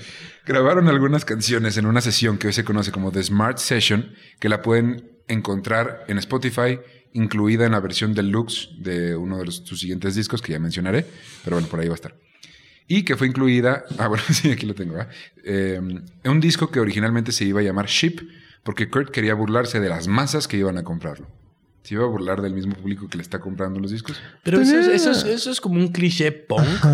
Te- o sea, e- eso es como decir, como me voy a burlar de la gente que compra mi disco. Brother, ya se hizo en los ochentas. Lo único que estás haciendo es convertirte tú en un cliché de lo que crees que tú eres un cliché. O sea, es, o sea, gracias, brother. Siento que el güey era un poser con una gran, gran mente musical, pero es un poser. Al Eso final es. de cuentas, o sea, Eso no es. tiene, ¿qué, qué tiene ese güey? ¿Qué tiene? O sea, realmente más que un genio musical, una gran voz y una de las mejores bandas de la historia de la música. ¿Qué Pero tiene? fuera de eso, o sea, Pinche poser. Nunca conozcas a tus héroes. Nunca. Y sí vamos a llegar a... De eso se trata este podcast, de conocer a tus héroes. Vamos a llegar un poco más a, ese, a ese punto. Estando de gira, Kurt llamó a Tracy y le avisó que lo suyo se había acabado. Resulta que se había enamorado de una chica llamada Toby Vale. Esta mujer comenzó a darle ideas políticas a Kurt que nunca había tenido, como feminismo, amor y paz, y odiar a la gente homofóbica. Está bien. Mm. Ideas que nunca había tenido, como, o sea, la mujer es, es una persona que es digna de tu respeto. Ya, así es. Qué bueno que lo tuvieron que enseñar. Qué, qué idea tan, qué idea tan loca. Qué novedoso. ¡Qué padre! También le enseñó que el punk tiene reglas y un código de etiqueta. Y si vas a ser punk, tienes que ser oscuro y underground, no popular. Kurt comenzó a criticar e insultar públicamente a sus bandas favoritas solo para satisfacer a Toby, quien no quería algo serio ni tradicional. Y Kurt en el fondo sí. O sea, era como, güey, somos casuales. O sea, sí salimos y cogemos, pero somos casuales. Y Kurt era como, no, sí, o sea, sí te amo un chingo y quiero casarme contigo, pero sí, súper casuales. Pero no me chocan las etiquetas. Así que básicamente era un mandilón y un pendejo, mi compa. Un pagafantas, se le llamaría. Un pagafantas. Sería un pagafantas. Qué fea, qué feo término, el pagafantas. Porque además evoca memorias en todos nosotros. Sí, a todo mundo le caló. Todo, en cualquier momento puede- tú pudiste parecer un pagafantas. ya sabes, Totalmente. Donde crees erróneamente que te deben algo por ser cortés. Ah, ya sí. sabes. Claro. O sea, que, que Esos por ser un buen hombre te incels. deben, algo, te deben algo. No, no, no. Toby incluso declaró que, cito, Nirvana jamás firmará con una disquera grande. Los que están en Spotify no pudieron ver eso y no se los voy a describir. Vayan a YouTube y por favor veanlo. En el minuto 56, creo. Ok. Oh, fuck. Em, Toby odiaba el capitalismo y la música popular. Kurt dijo a su declaración, sí, o sea, sí firmamos. O sea, firmar sí firmamos. Pero solo que nos den un millón de dólares y luego vamos a hacer tour en una van que se esté cayendo a pedazos porque no nos van a comprar. Pero sí firmamos. Si nos quieren firmar, Columbia, Warner, o sea, que firmamos. Sí me está cayendo un poco mal Corday. Sí. Y de la verga. Sí, por no O sea, decir de la se le verga. dice un güey de la verga. Sí, güey, ¿qué pedo con este cabrón? Grabaron y lanzaron la canción Silver o Plata como sencillo. Es que siempre traduzco todo literal. No, está bien, está bien, está bien, está bien. Universal Estéreo. Escuchamos Plata Plata. de Nirvana. Ya hice este chiste en otro, en otro episodio rápidamente para quien no vive en México. Universal Estéreo es esta estación de clásicos de ayer y hoy. Cuando uno era chico eran las noches de los ochentas. Ahora pasan a Metallica y a los Smashing Pumpkins. También para los que no conocen México, somos el país que más Beatles reproduce en Sí. el mundo y justamente salen en Universal. Entonces, En la dicen, hora de los Beatles. Ha sido una noche difícil de los Beatles. Sabes que es Universal. O sea, Hard Day's. Night, ya sabes. Entonces, ah, de ahí viene mi chiste rancio. Lo sacaron como Rancio. sencillo y se fueron de regreso al Reino Unido para grabar para una pequeña gira. Kurt hizo que un chavo volara desde Estados Unidos, particularmente California, para audicionar para la batería con la banda, llamado Dave Grohl. Sí, sí, sí. Oh, Larga vida, no. larga vida al rey. Larga vida. Fíjate, güey. O sea, este güey hizo que volara desde California hasta Europa, creo Por que estaban sus en huevos. Inglaterra, ¿Te imaginas, ser, ¿Te imaginas ser Dave Grohl y que un, un pinche pendejo te mande a viajar a Inglaterra para tocar con él? Digo, qué chido, porque al final ese güey se murió y tú seguiste siendo Dave Grohl. o sea, pero tú eres Dave Grohl, vato. O sea, güey. Tú a la fecha eres un güey que eres un pinche ejemplo de cómo ser un hombre, cómo ser un músico, cómo que no dejar que se te vaya la fama a la cabeza. Y el pinche vato que te hizo volar hasta allá. Sí, No, no. sí, sí, sí. No, no, no. Pero, pues a Dave no le molestó y pues, sí fue. De varo el niño, entonces. No, es que el güey, lo lo- a ver, ¿has visto una foto de ese güey en ese entonces? Sí, Es como sí. Jar Jar Binks en ser humano. güey. Sí. Literal, ese güey es Jar Jar Binks en ser humano cuando tocó que va con Nirvana, güey. A Kurt le encantó su talento y su personalidad, así que cuando volvieron a América le ofreció ser su roomie y Grohl aceptó. E incluso comenzaron, eh, Grohl comenzó a salir con una amiga de Toby llamada Hannah. Hacían citas dobles y fiestas cabronas en su casa. En una de estas fiestas, Hannah pintó en la pared del cuarto de Kurt, cito, Kurt huele a Teen Spirit con aerosol. Mm. Ahora, Teen Spirit era la marca de un desodorante para mujeres y lo que Hannah estaba insinuando es que se había acostado con él, solo para provocarlo. Aunque el graffiti se quedó dando vueltas en la cabeza de Kurt. Puntos suspensivos. Guau, guau, guau. En noviembre de 1990, seis meses después de que comenzara a salir con Toby, eh, cortó, pero ¿cómo cortó si no eran novios y no, habe- no quería nada formal? Esa es mi pregunta. Pero bueno, lo dejaré a su juicio.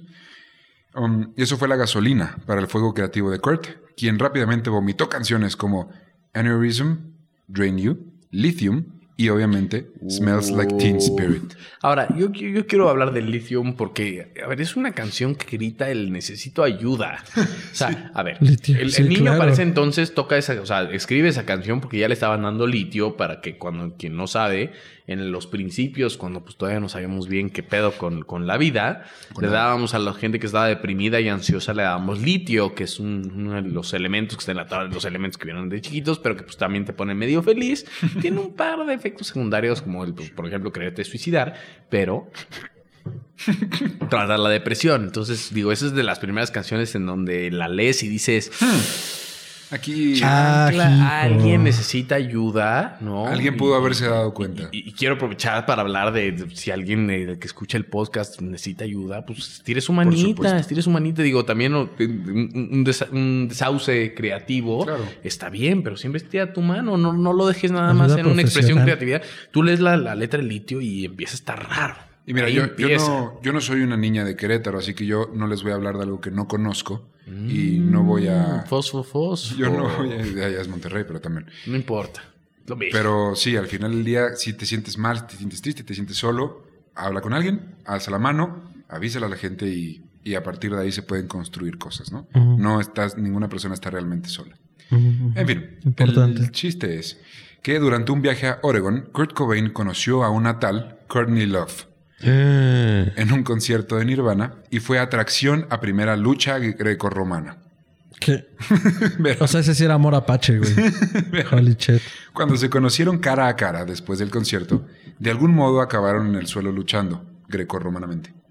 Kurt estaba flaco, escuálido, pero había practicado este, este- esta disciplina en la secundaria y Courtney siempre eh, fue de esas chicas varas, así que acabó en un empate. Nadie a la fecha sí es una chica vara. Sí, sí, sí. Qué sí. desagradable mujer. Ay, Desagradable de pies a cabeza y no hablo ni de su aspecto físico ni mucho menos. Es una Como mujer- persona. Como persona es desagradable por dentro. Ok, vamos No, a contar no, la qué historia cosa, qué cosa. y todos nos haremos nuestro propio juicio. Yo, juicio, yo también tengo algunas opiniones. escupo, escupo. Después, poco después, Grohl comenzó a salir con una amiga de Courtney y se, seguían, se veían bastante seguido. ¿Algo tenía Grohl con salir con las amigas de las novias de Kurt? Así como, ay, Kurt está haciendo algo nuevo. Ah, que me presente una amiga. Pues es que era el típico, presenta a las amigas. Saca a las amigas, amiga. Pero tiene que haber amigas chidas, ¿eh? Si no, no voy. si no, no jalo. Y el güey parece Jar Jar Binks. Grohl le contó a Courtney Love que por fin Kurt había cortado con Tracy. Siento que esto es el chisme de la secundaria gringa, güey, y por un momento me sentí así. Ah, y que, perdón, que había cortado con Tracy y que también había dejado de ver a Toby. Así que Courtney Love le pidió a Grohl que le entregara una caja en forma de corazón como regalo de su parte. Dentro de la caja había muñecas vintage que Kurt modificó y les puso pelo humano, tres rosas secas, una mini taza de té y conchas cubiertas de goma laca. Conchas. Vato, o sea, quiero, quiero preguntarles a ustedes personalmente cuál sería su reacción si les regalan una muñeca a la cual le han injertado pelo como a Luis Miguel. No, Kurt, Kurt le, la recibió y él le injertó pelo. Misma historia. O sea, de todos modos. Misma historia. O sea, si tu vato le está poniendo pelo humano a una muñeca, como que. pues, ¿Qué, qué- qué dices? Mira, es ¿Qué que, haces? es que Poniéndole se- pelo humano a una muñeca. Es que el peor es que te lo diga Kurt después de escribir ¿Cuál es la- no, pero ¿cuál es la palabra? ¿Cuál es la palabra que dices? Como, ok, Sí. Este-. Pero es que tenemos que hablar. No me parece que me estés robando mi pelo en la noche y lo estés cortando para ponérselo a tus muñecas. Ne- Necesitamos hablar de límites en la relación. Tiene que haber un límite. No sé. No sé qué, qué dices. ¿qué son límites? Ahora, O sea, es como la película del Joker, ya sabes que vas como se vas viendo cómo se degenera el vato y dices como esto no va a acabar bien, güey. así, así es. Le va a soltar un tiro a alguien. ¡Ah, mira! Ah, por supuesto. Por supuesto, claro. Claro, claro. Al menos en este caso el alguien fue el mismo. y no lastimó a alguien más. Digo, a ver, el vato, a ver, quemó un gato, güey. O sea, sí está peligroso. O sea, quieras que no. Sí era un tipo con, con problemas. No, que, que- que- vivió con violentas. problemas de salud mental toda su vida y al menos, al menos, no, o sea, no, no sucedió. No hizo no, daño fue este como O.J. Simpson, pues. Fíjate, perfecto, perfecto ejemplo. Y, y coetáneo, además. coetáneo. En 2012 se publicó perdón, el diario de Kurt Cobain, una recopilación, recopilación de 280 páginas de sus pensamientos, cartas no enviadas y garabatos. Y aunque no pude leerlo, sí sabemos que ahí dentro expresaba las cosas que sentía por dentro. Apóyanos cuando salga nuestro Patreon para que podamos comprar el libro y hacer un review perfectamente poco profesional acerca del mismo. Ideas grotescas, muchas Ah, veces. Patreon, vamos a subir que vamos a subir fotos encuerados. Ese Ese es OnlyFans, güey. Pero Ah, lo, lo ah. estamos considerando seriamente. ¿Lo estamos? Pongan en los comentarios si les gustaría un OnlyFans de Fernando y con mucho gusto lo consideramos. No, güey, ¿quieres, quieres suscriptores? A ver, yo vayan. tengo el primer ver, Yo- yo me voy a suscribir a ese OnlyFans. Por favor. Ideas grotescas muchas veces acerca de secreciones humanas, declaraciones depresivas. ¿Por qué dijiste ideas grotescas después de decir del OnlyFans de Fer? Me parece ofensivo que hayas ligado esa frase inmediatamente Es lo que seguía en el guion, tú sabes que... Tú sabes no me que toques, güey. No me toques. No me Ricardo, toques. ¿por qué? No me toques. Tú sabes que yo jamás me ¿qué te expresaría hizo? así de ti. Fernando, yo ¿qué jamás te haría hizo? eso. Yo iba a beber, Tanto tiempo juntos para que salgas con eso. Eh, Venía en el guion y era lo que seguía, no me culpen. Ideas grotescas. Muchas veces acerca de secreciones humanas, declaraciones depresivas y claras señales de una autoestima inexistente se pueden encontrar en este libro. Incluso ideas, ideas violentas hacia sí mismo y hacia otros. En este también podemos ubicar esta época pre-Nevermind, el disco, como el punto en el que comenzó a usar heroína. Kurt había tenido miedo a las agujas la mayor parte de su vida, pero lo superó cuando se dio cuenta, o eso decía, que la heroína le aminoraba el dolor de estómago y del corazón roto. No, pues la heroína te aminora todo. vato. ¿Cómo te Es como agarrar una bazooka para matar un conejo. Pues sí. O sea, de que lo vas a matar, lo vas a matar. Pero de que hay otra herramienta un poco más idónea, también lo es. Para que no haya tantos No, daños o sea, colaterales. No, no, no, no, no. Cosas. Al principio, al principio, trató de escondérselo a sus amigos, pero al final el uso de las drogas siempre acababa siendo obvio y tanto Christ como Tracy, con quien de repente ya se estaba viendo, digo, ya habían cortado, pero pues se veía a veces, le aconsejaron no meterse en ese mundo. Mientras tanto, Nirvana firmó con DGC Records, que le ofreció 75 mil dólares Y ahora sí. Más ahí un- viene. más un 2% de las ganancias de los siguientes dos discos a Sub Pop por dejarlos ir. Y 287 mil dólares de entrada a Nirvana. Todos aceptaron, obviamente. Que con la inflación, a ver, la- para los que son mexas, la inflación en ese entonces, o sea, los dólares sí son más o menos igual. O sea, Había no, casi paridad. no son 294 pesos como puse en 94, se devaloró la moneda y así. O sí, sea, sí. sí, sí es una buena lana, pues. Sí. En mayo, los caminos de Kurt Cobain y Courtney Love se volvieron a cruzar en un concierto de Los Ángeles. Tú tienes una cruzada contra esa mujer, ¿verdad? Sí, cañón. Vato. O sea, y después cuando se fue de solista y escuchas los discos, me hizo quererme a mí suicidar. Suicidar mis orejas. Por- Hicieron, hicieron eso de luchar a cuerpo a cuerpo una tradición y compartían un gusto por la medicina para la tos. Courtney cantaba en una banda llamada Hole, u Hoyo, Ah, yo pensé que... No sé, qué- pensé que habías pronunciado mal como Howl y... Ah, Aullido. Qué buen nombre. Hole, Ok. y sabía más de música rock que Kurt, cosa que él amaba. La llamó esa misma noche después del evento y hablaron un buen rato. Sin embargo, cabe resaltar que en ese punto, la integrante de Hole estaba saliendo con otro integrante de Hole y, perdón, su ex era integrante de Hole y tenía un novio a larga distancia. Entonces era medio incómodo también que estuviera hablando con Kurt. al mismo Entonces tiempo. Courtney tenía un ex Ya- en Howl, en ese hablaba con ambiente, otro güey y salía con Kurt. Ajá. No salía, pero Sí, se pero, hablaba. o se sea, ya en ese ambiente es como una caja de hamsters, va. Ya. Oh, como dirán las abuelas, el mundo es un pañuelo, mijo. El mundo es un pañuelo, exactamente. Es una casa, caja de hamsters. Me gusta, me gusta. Kurt se obsesionó con Love, declarando, cito, conocí a la chica más cool del mundo. Se veía como una chica punk rock clásica. No sé qué significa eso. Puse la cita y espero que alguien lo entienda, porque no entendí. Pues más bien es como idealizar alguna forma de mujer que realmente. Como cuando dices, no me gustan las mujeres ¿no? amazonas, fuertes. Ándale. Mm. Agresivas. Ajá, es, es un arquetipo. el sencillo Smells Like Teen Spirit o Huele a Teen Spirit fue el segundo escalón que Nirvana subió en su camino a ser la banda de rock más famosa del mundo. Acordaron hacer un video y las ideas en su mayoría fueron de Cobain. Dentro del video hay un chiste local oculto. Podemos ver constantemente a un conserje dentro de la escuela bailando al ritmo de la canción. ¿Recuerdan que les conté que Kurt fue conserje de su propia escuela? ¿Sí? Este era un guiño a esa época de su vida. Ah. En septiembre... eh, perdón. Quedé anonadado. Me encantan esos factoides. Sí, están súper cool, ¿no? En septiembre del 91, el disco Nevermind, u Olvídalo, vio la luz.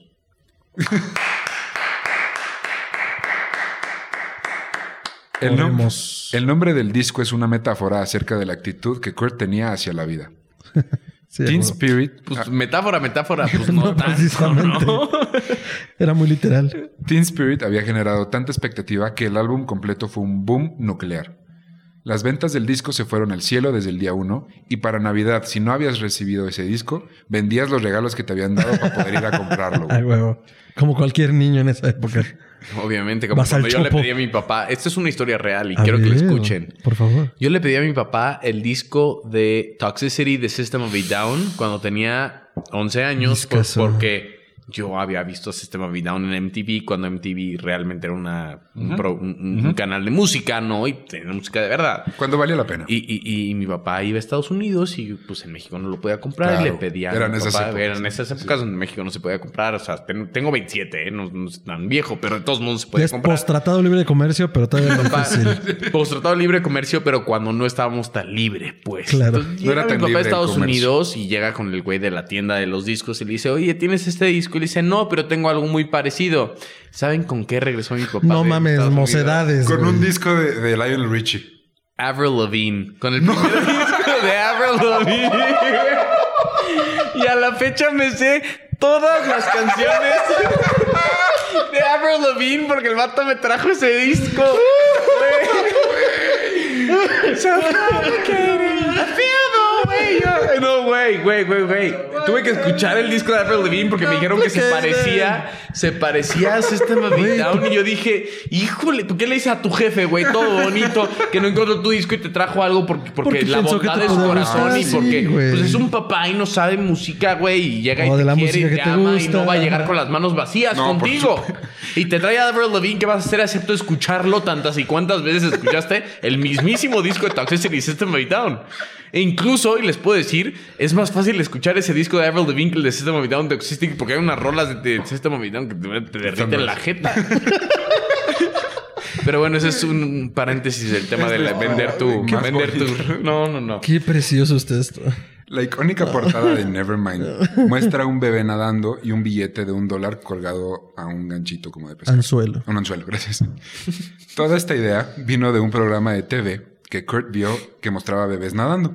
¿Qué pedo este cabrón y los bebés? Y la televisión, ah, tenía un, Bueno, la tele tenía un tema claro. con los bebés con, sin bracitos, o sea, que nacían sin bracitos. Entonces, como que la... ¿Un tema como que feo o un tema como mórbido? Nunca, nunca feo de, de, de Morboso. O sea, no, no- visual. no es, un, no es, un- es una atracción inusual, yo creo más que una burla, pero Exacto, de exacto. todos modos resulta que, o sea, Está creepy. Fílico de alguna manera. Sí.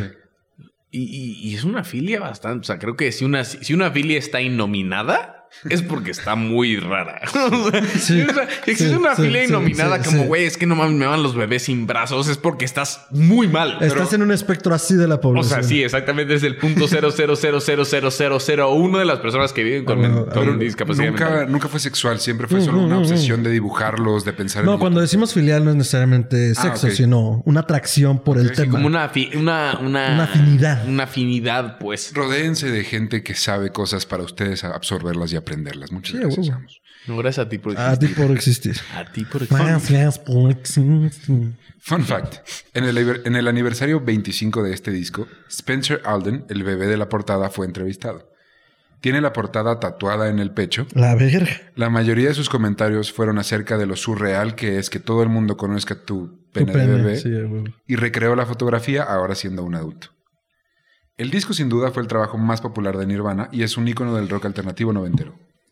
Las ventas crecieron día con día y Kurt de pronto se volvió la estrella de rock más famosa del mundo, como lo había previsto cuando estaba en secundaria. Pero a ver, yo creo, o sea, perdón, perdón que lo interrumpa, don Adelante, Ricardo. adelante. Este, Este, creo que tenemos que discutir al- algo del contenido del disco. Por supuesto que lo tenemos que hacer, para eso está usted aquí, para eso se gana el cheque, que está en ceros, pero es un cheque. El cheque, el cheque está, está firmado, pues. Pero al final de cuentas, a ver, Smells Like Teen Spirit sí es una canción que, que trascendió y todo, pero porque al final es una canción muy sencilla, son tres acordes. Correcto. Con una gran voz, pero con, con- o sea, la complejidad del disco viene, o sea, Come As You Are es una locura, Ajá. En Bloom es una locura, o sea, tenemos a final de cuentas unas canciones que musicalmente tienen mucho más que Smells Like Teen Spirit. Sí. Al final de cuentas, Nevermind como álbum trasciende la mera canción y el mero single de, de Smells Like Teen Spirit porque realmente es un hito al, al grunge, o sea, todo, ahora sí, ahora sí, o sea, Nevermind, o sea, igual que Ten de Pearl Jam, que son Ah, uf. también coetáneos, esos dos discos siembran y simbran a la comunidad del rock. O sea, al final de cuentas, o sea, el rock no había tenido en Estados Unidos, al menos. En Estados Unidos, en Inglaterra sí. O sea, el punk nace en Inglaterra, se cría en Inglaterra y se produce en Inglaterra. Pero el grunge crea el rock americano, el rock norteamericano y lo siembra y lo siembra con Ten y con Nevermind. A final de cuentas son, son las, las semillas que germinan en lo que hoy podemos decir. Es un poeta, esto no es un poeta. Es un poeta. Lo que hoy podemos decir que es el rock norteamericano, que a final de cuentas pues, han sido los que han producido el mejor, podemos decir, o, o el, el rock más sofisticado desde ese entonces, de los noventas. Y en una ciudad que era Chiquiti, sí. Una chiquitina. madrecita. Sí. Bueno, pues toda esta fama y esta atención, contrario a lo que podríamos creer, solo lo conflictuó aún más. No lo podía creer y al mismo tiempo no lo disfrutaba, tanto como creía que lo iba a hacer. Se encerró en su casa con un montón de drogas. Como se- cuando pides un Hot Wheels de la tele. Sí, a Cuando huevo. llega el Hot Wheels. No vuela, No vuela como en la tele. O sea, siento que es la misma sensación que dices. Perfecta No analogía. mames, esto- Se o sea, veía ¿cómo mejor no, allí. no trae cohetes, ¿Cómo no tiene cohetes que sacan fuego. No, ya no lo quiero. Y genuinamente te decepcionas, güey. No, Era vato, tele. tu primer Max Steel y no se movía solo y no volaba. Y no había una jungla detrás en la que Haz partía algo. árboles. Y sí. Es algo. Muévete. Se encerró en su casa con un montón de drogas y se puso a escribir música y a ver a su conejo cómo tenía relaciones con su gato. Las relaciones. En la fiesta de celebración del Perdón, perdón, lanzamiento perdón, perdón, perdón. O sea, yo, yo necesito. volver a estaba obsesionado, obsesionado con ver cómo su conejo tenía relaciones sexuales con su gato. Sorbito. No sé si algo salió de esas relaciones. Mm, No creo. no, no hay manera. Perdón si algún podescucha le da asco el sonido de alguien vomitando, pero. Güey, o sea. ¿cómo- o sea. Imagínate ser un vato suficientemente enfermo para que estés en tu casa, güey. y Digas, como sabes qué se me antoja ahorita, ver cómo mi conejo se coge a mi gato. A ver, cojan. No, no, no, pero además sentarte con una cheve y en vez de ver el fútbol americano o el fútbol soccer, güey, agarrar tu cheve y decir como, no mames, el. Ramiro ya se está montando en la Cleopatra. Qué sabroso, esto fue un buen día. y sorbito. En la fiesta de celebración del lanzamiento del disco, Kurt y Chris hicieron tanto desmadre que la policía los corrió de su propia fiesta. Luego, luego fueron a un loft de un amigo, de donde la policía también los corrió y acabaron en casa de una amiga de Kurt. Él puso un disco de oro que ella había ganado en el microondas. Luego se puso un vestido y maquillaje y actuó el resto de la noche de drag. Antes del boom nucleare de Nevermind, Perdón, güey. Sí, sí. ¿Qué amiga era? no tengo la información en este momento, pero te la confirmo en un momento. Sí, digo, porque vas a la casa de tu amiga que tiene un disco de oro, es alguien.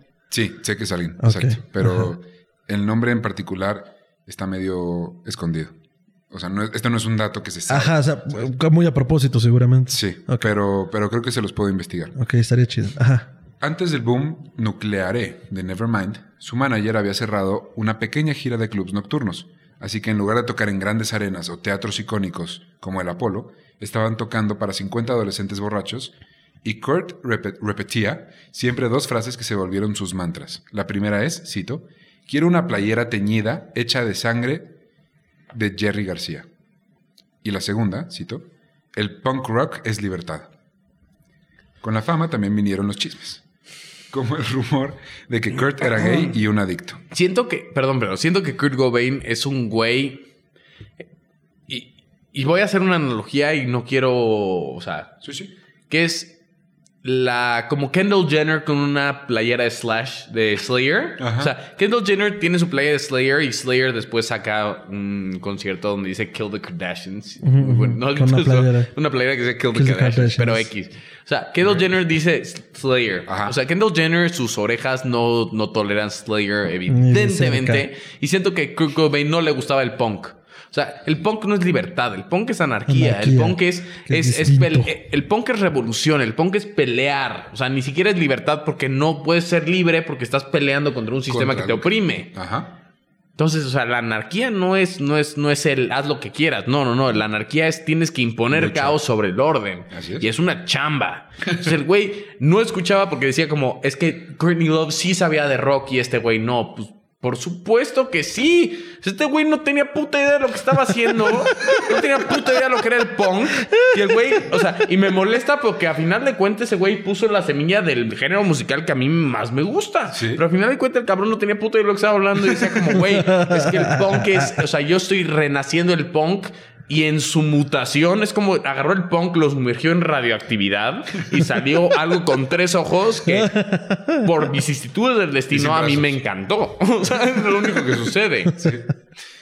Con la fama también vinieron los chismes, como el rumor de que Kurt era gay y un adicto. Cosa que no era tan cierta. Ni menos- tan mentira. Ni tan mentira. Porque Realmente. sí le, sí le entraba, pero no tanto. Poco después... Las drogas. A las drogas. No al pito. Poco después conoció a Mary Lou Lord, quien, comp- quien compartía gustos musicales y comenzaron a salir formalmente.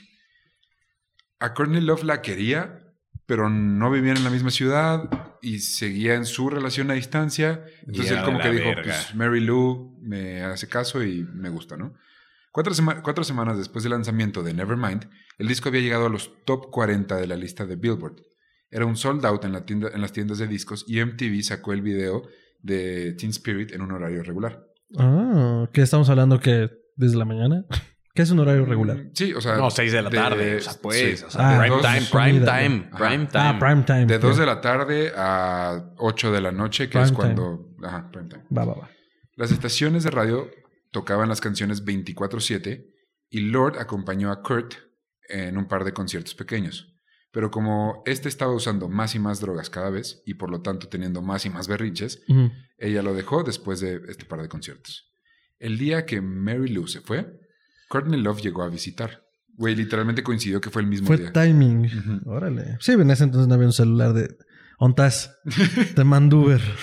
Para entonces ya había cortado con su novio a distancia y venía con todo por el curco. Dijo, ya el curco es mío. Y ves cómo se van alineando los pinches, las pinches Planetas. fichas para que el vato de verdad, o sea, si Courtney Love no hubiera llegado el mero día, o sea, no lo hubiera llevado por la de la manita Ajá. a chingar a su madre. O sea, esa, esa mujer, o sea, ese güey siempre fue inestable, pero, o sea, estaba, estaba, pues, güey, todo el mundo ha sido inestable en la vida. ¿Qué músico no ha llegado Claro. a ese punto? Claro. Pero, brother, Courtney Love le agarró la manita y le dijo, ahora sí. Vámonos a chingar a nuestra madre. Vamos a Le metió esteroides. A ella le atraía el ser misterioso, fuerte pero frágil, y al, al mismo tiempo que era Cobain. Y a él le atraía lo mucho que ella sabía de música, lo extrovertida y fuerte que era su actitud y que compartía un pasado igual de horrible, según ellos, que ambos tenían el sentido de huir de su pasado. Y jugaban a los Deadpool. Si ustedes vieron Deadpool 1, juegan a, a ver quién tiene la vida más terrible. Así ellos, así de, pues yo duermo con 25 personas en una casa de 2 metros por 2 metros. Y la otra, pues yo también, pero compartimos todos un condón. Así. Ay, güey. Pero todas Tenías que llevarlo al extremo. ¿Tenías tu propio cuarto? sí, así, así. Las cosas con la banda estaban ya un poco tensas porque Kurt no tenía confianza en sí mismo y eso le se traducía en culpar a los demás por los errores de sonido en los conciertos. Una noche, Kurt se aventó al público y cuando un fan, enorme por cierto, quiso ayudarlo a subir de vuelta al escenario, Cobain interpretó esto como una agresión, así que agarró su guitarra y le pegó en la cabeza. Güey. Algo que hubiera matado a una persona común y corriente, a este fan en particular solo lo dejó atarantado y sangrando. Inmediatamente procedió calmadamente a empanizarle todo el hocico de putazos y lo mandó a volar, o sea, de un, de un madrazo, ¡pum! y salió volando el güey. Y él procedió, también calmadamente, a correr al camerino a encerrarse en el closet como lo había hecho cuando tenía tres años. Solo salió cuando le juraron por su vida que el fan se había ido al hospital a que le cosieran la cabeza y salió y sí acabó el concierto tocando. Ay, y le marcó a su abogado a continuación, porque ese fan se va a hacer putrimillonario. Espera. Cuando la banda se subió a un taxi para irse a su hotel, el fan momia regresó con vendas en la cabeza, todavía sangrando, rompió con sus puños en la ventana del taxi e intentó agarrar a Kurt para partirle la madre. El taxista, héroe, le pisó al acelerador, al acelerador y lograron escapar todos cubiertos con los cristales de la ventana. Toda la banda. Ese güey, yo no sé si estás vivo o existes todavía, Pero eres un héroe. Eres un... ¿Cómo? Güey, el güey tenía toda abierta la cabeza y regresó y partió con los puños una ventana. de Un un héroe, taxi. un héroe no No, no, cantado. no. Y yo, no solo yo hubiera regresado a partir la madre de ese güey, sino lo hubiera demandado. Por Sí, aquí en claro. Estados Unidos, ese güey se hubiera vuelto putrimillonario. Es más, el 30% de los ingresos de Nevermind hubieran sido de ese vato. Sí, a huevo. Fui a un concierto de Nevermind Es que... Y me pegó ese güey con una guitarra. No mames, te corresponde el 30%. Con los gringos, Sí, así súper sí. Es que, perdón, yo sigo en shock de que el pinche Kurt Cobain le haya dado un guitarrazo a este cabrón solo Y luego huyó. ayudarlo a subir. A ver, si al- Tiziano Ferro dijo que las mujeres mexicanas tenían bigote, no te sorprendas. dos personas. La fama, Ah, la ok, fama- ok, sí, sí, te sí, sí, sí. afecta. Ah. No, pienso más como en esto que hemos ido hablando de este, de este Kurt Cobain poser frágil. Sí, sí, sí. Que corrió al camerino después de los A ver, si Kurt Cobain estuviera vivo hoy, votaría por Trump. Súper sí. Sí, Es güey. ese vato. Es ese vato. Es ese vato. Es ese vato blanco. Eso es lo que me está incomodando. Tienes toda la razón. De pinche masculinidad frágil, con una idea de la masculinidad que no Sí, es, que que no corresponde, medio misógino. Medio. No, no, no, ese vato Medio. votaría por Trump. Sería de, estaría en maga, ya sabes, una gorra de maga. Que uno. Entonces, Este y otros episodios derivados del uso de la heroína comenzaron a pasar en los conciertos. Cito. Cuando volví de nuestro segundo tour en Europa con Sonic Youth, decidí usar heroína diaria ya porque el estómago me dolía y había estado sufriendo Sonic esto. Youth. De hecho, el vocalista de Sonic Youth, si no me equivoco, era una persona gigante porque tenía obesidad. Sí, Realmente, No, físicamente no. nunca he visto Sonic Youth, Diego. Tienen un par de canciones muy buenas. Son, son, son como, de- o sea, digamos que están los cinco grandes del grunge Ajá. y adjuntos, como tumores, hay otros, ¿no? Y uno de ellos. Es la banda que canta la de Shine, la de tan, ta, ta. Ajá. Yeah. Sí lo ubico. Yeah, ¿sí? Ajá. Frog que es una, una banda australiana que tiene una canción, su canción más famosa se llama Suicidal Dream, entonces era como un motivo en todo el movimiento. Y entre ellos es Sonic Youth. Sonic Youth, O sea, bueno. está como, como el ahí. vocalista, según mi entender, era una persona muy, muy grande. Y entre eso y que hizo tour con Nirvana, en Inglaterra hasta el día de hoy esa pequeña gira la conocen como Heavier Than Heaven. De ahí un pequeño libro. Que va por ahí. Eh, lo mencionaremos un poco más adelante. En fin, la cita va, cito. Cuando volví de nuestro segundo tour en Europa con Sonic Youth, decidí usar heroína diaria porque el estómago me dolía y había estado sufriendo por eh, durante estos últimos años, Su solución. llevándome al punto de querer suicidarme. Me Durante- rompí una uña, me voy a amputar el dedo. Durante cinco años, cada día de mi vida, cada vez que tragaba algo de comida, sentía que me quemaba por dentro. Tenía náuseas en, parte del- la, en la parte superior de mi estómago. El dolor volvió aún más severo en el tour debido a la falta de alimentación en régimen y dieta. He consultado a 15 doctores diferentes, he probado 50 tipos distintos de medicamento para úlceras y lo único que ha servido son los opáceos fuertes, Opiáceos. opiáceos. Me encanta el. He consultado 50 doctores diferentes y nadie me puede decir que tengo de malo. Porque está en tu cabeza, vato. O sea, Se llaman 50 Sidam. doc- Si do- 50 doctores no te pueden decir que tienes de mal, es porque eres un adicto a la heroína que necesita heroína para sentirse bien y ya. O sea, el dolor en la panza es porque no tienes heroína, ya no es algo fisiológico, vato. Se llama síndrome de abstinencia. Ha habido muchas veces en las que me encuentro literalmente incapacitado en cama por semanas, vomitando y muriendo de hambre. Así que decidí que, si ya me siento como un adicto, pues igual y mejor me hago uno. Mm, No veo fallas en su lógica. yo tampoco, ¿eh? Y aunque con el paso del tiempo se ha pintado a Courtney Love como la persona que introdujo a Kurt a la heroína, la realidad es que fue al revés. Mm. Love no podía inyectarse así sola, así que porque le daba miedo, entonces Cobain la ayudaba para inyectarse la heroína. Ella tenía una regla de no hacerlo diario, pero Kurt se la saltaba y solo, o sea, no nos vamos a inyectar diario. Ah, ok, ahí vengo. Y él sí iba a inyectarse diario. Ah, ok, ahí vengo. Oye, tengo que ir a orinar de nuevo. Exacto. Oye, ¿otra vez? Sí, sí. Es que ¿Orino mucho? vejiga, vejiga, Vejiga chiquita. pequeña. Entre la heroína y la fama que venía acompañada de un disco de oro, porque ya llevaban 500 mil discos vendidos, Cobain comenzaba a perder la cabeza. Ah, comenzaba. ok. Un día se encontró a un amigo de la infancia que le dijo, cito, Eres muy famoso ahora, Cobain. Estás en la tele cada tres horas, güey.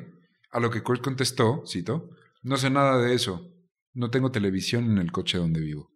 Porque Kurt Cobain vivía en su coche. Ah, ¿sí? Sí. O sea, seguía viviendo en su coche. Por algún motivo, las regalías de toda la fama que ahorita estaba teniendo no le habían llegado, entonces vivía en su coche, güey. Ah. Y es que, ajá, em, no, no había recibido ningún tipo de dinero y dejó de pagar la renta del departamento en el que vivía, así que pues. Pensé que estaba haciendo Lo que, es, exagerado de lo nuevo. que es ser verdaderamente estúpido. güey. ¡Ah, güey! Te salió del corazón. Y Pues yo le quiero sí. dar retweet a eso. A ver, perdón, a ver. full disclosure a nuestros escuchas. Ajá. Este, yo soy abogado y, y- Ujú. Y el 90% de los problemas del mundo se solucionarían si la gente consultara a un abogado antes de ser pendejada.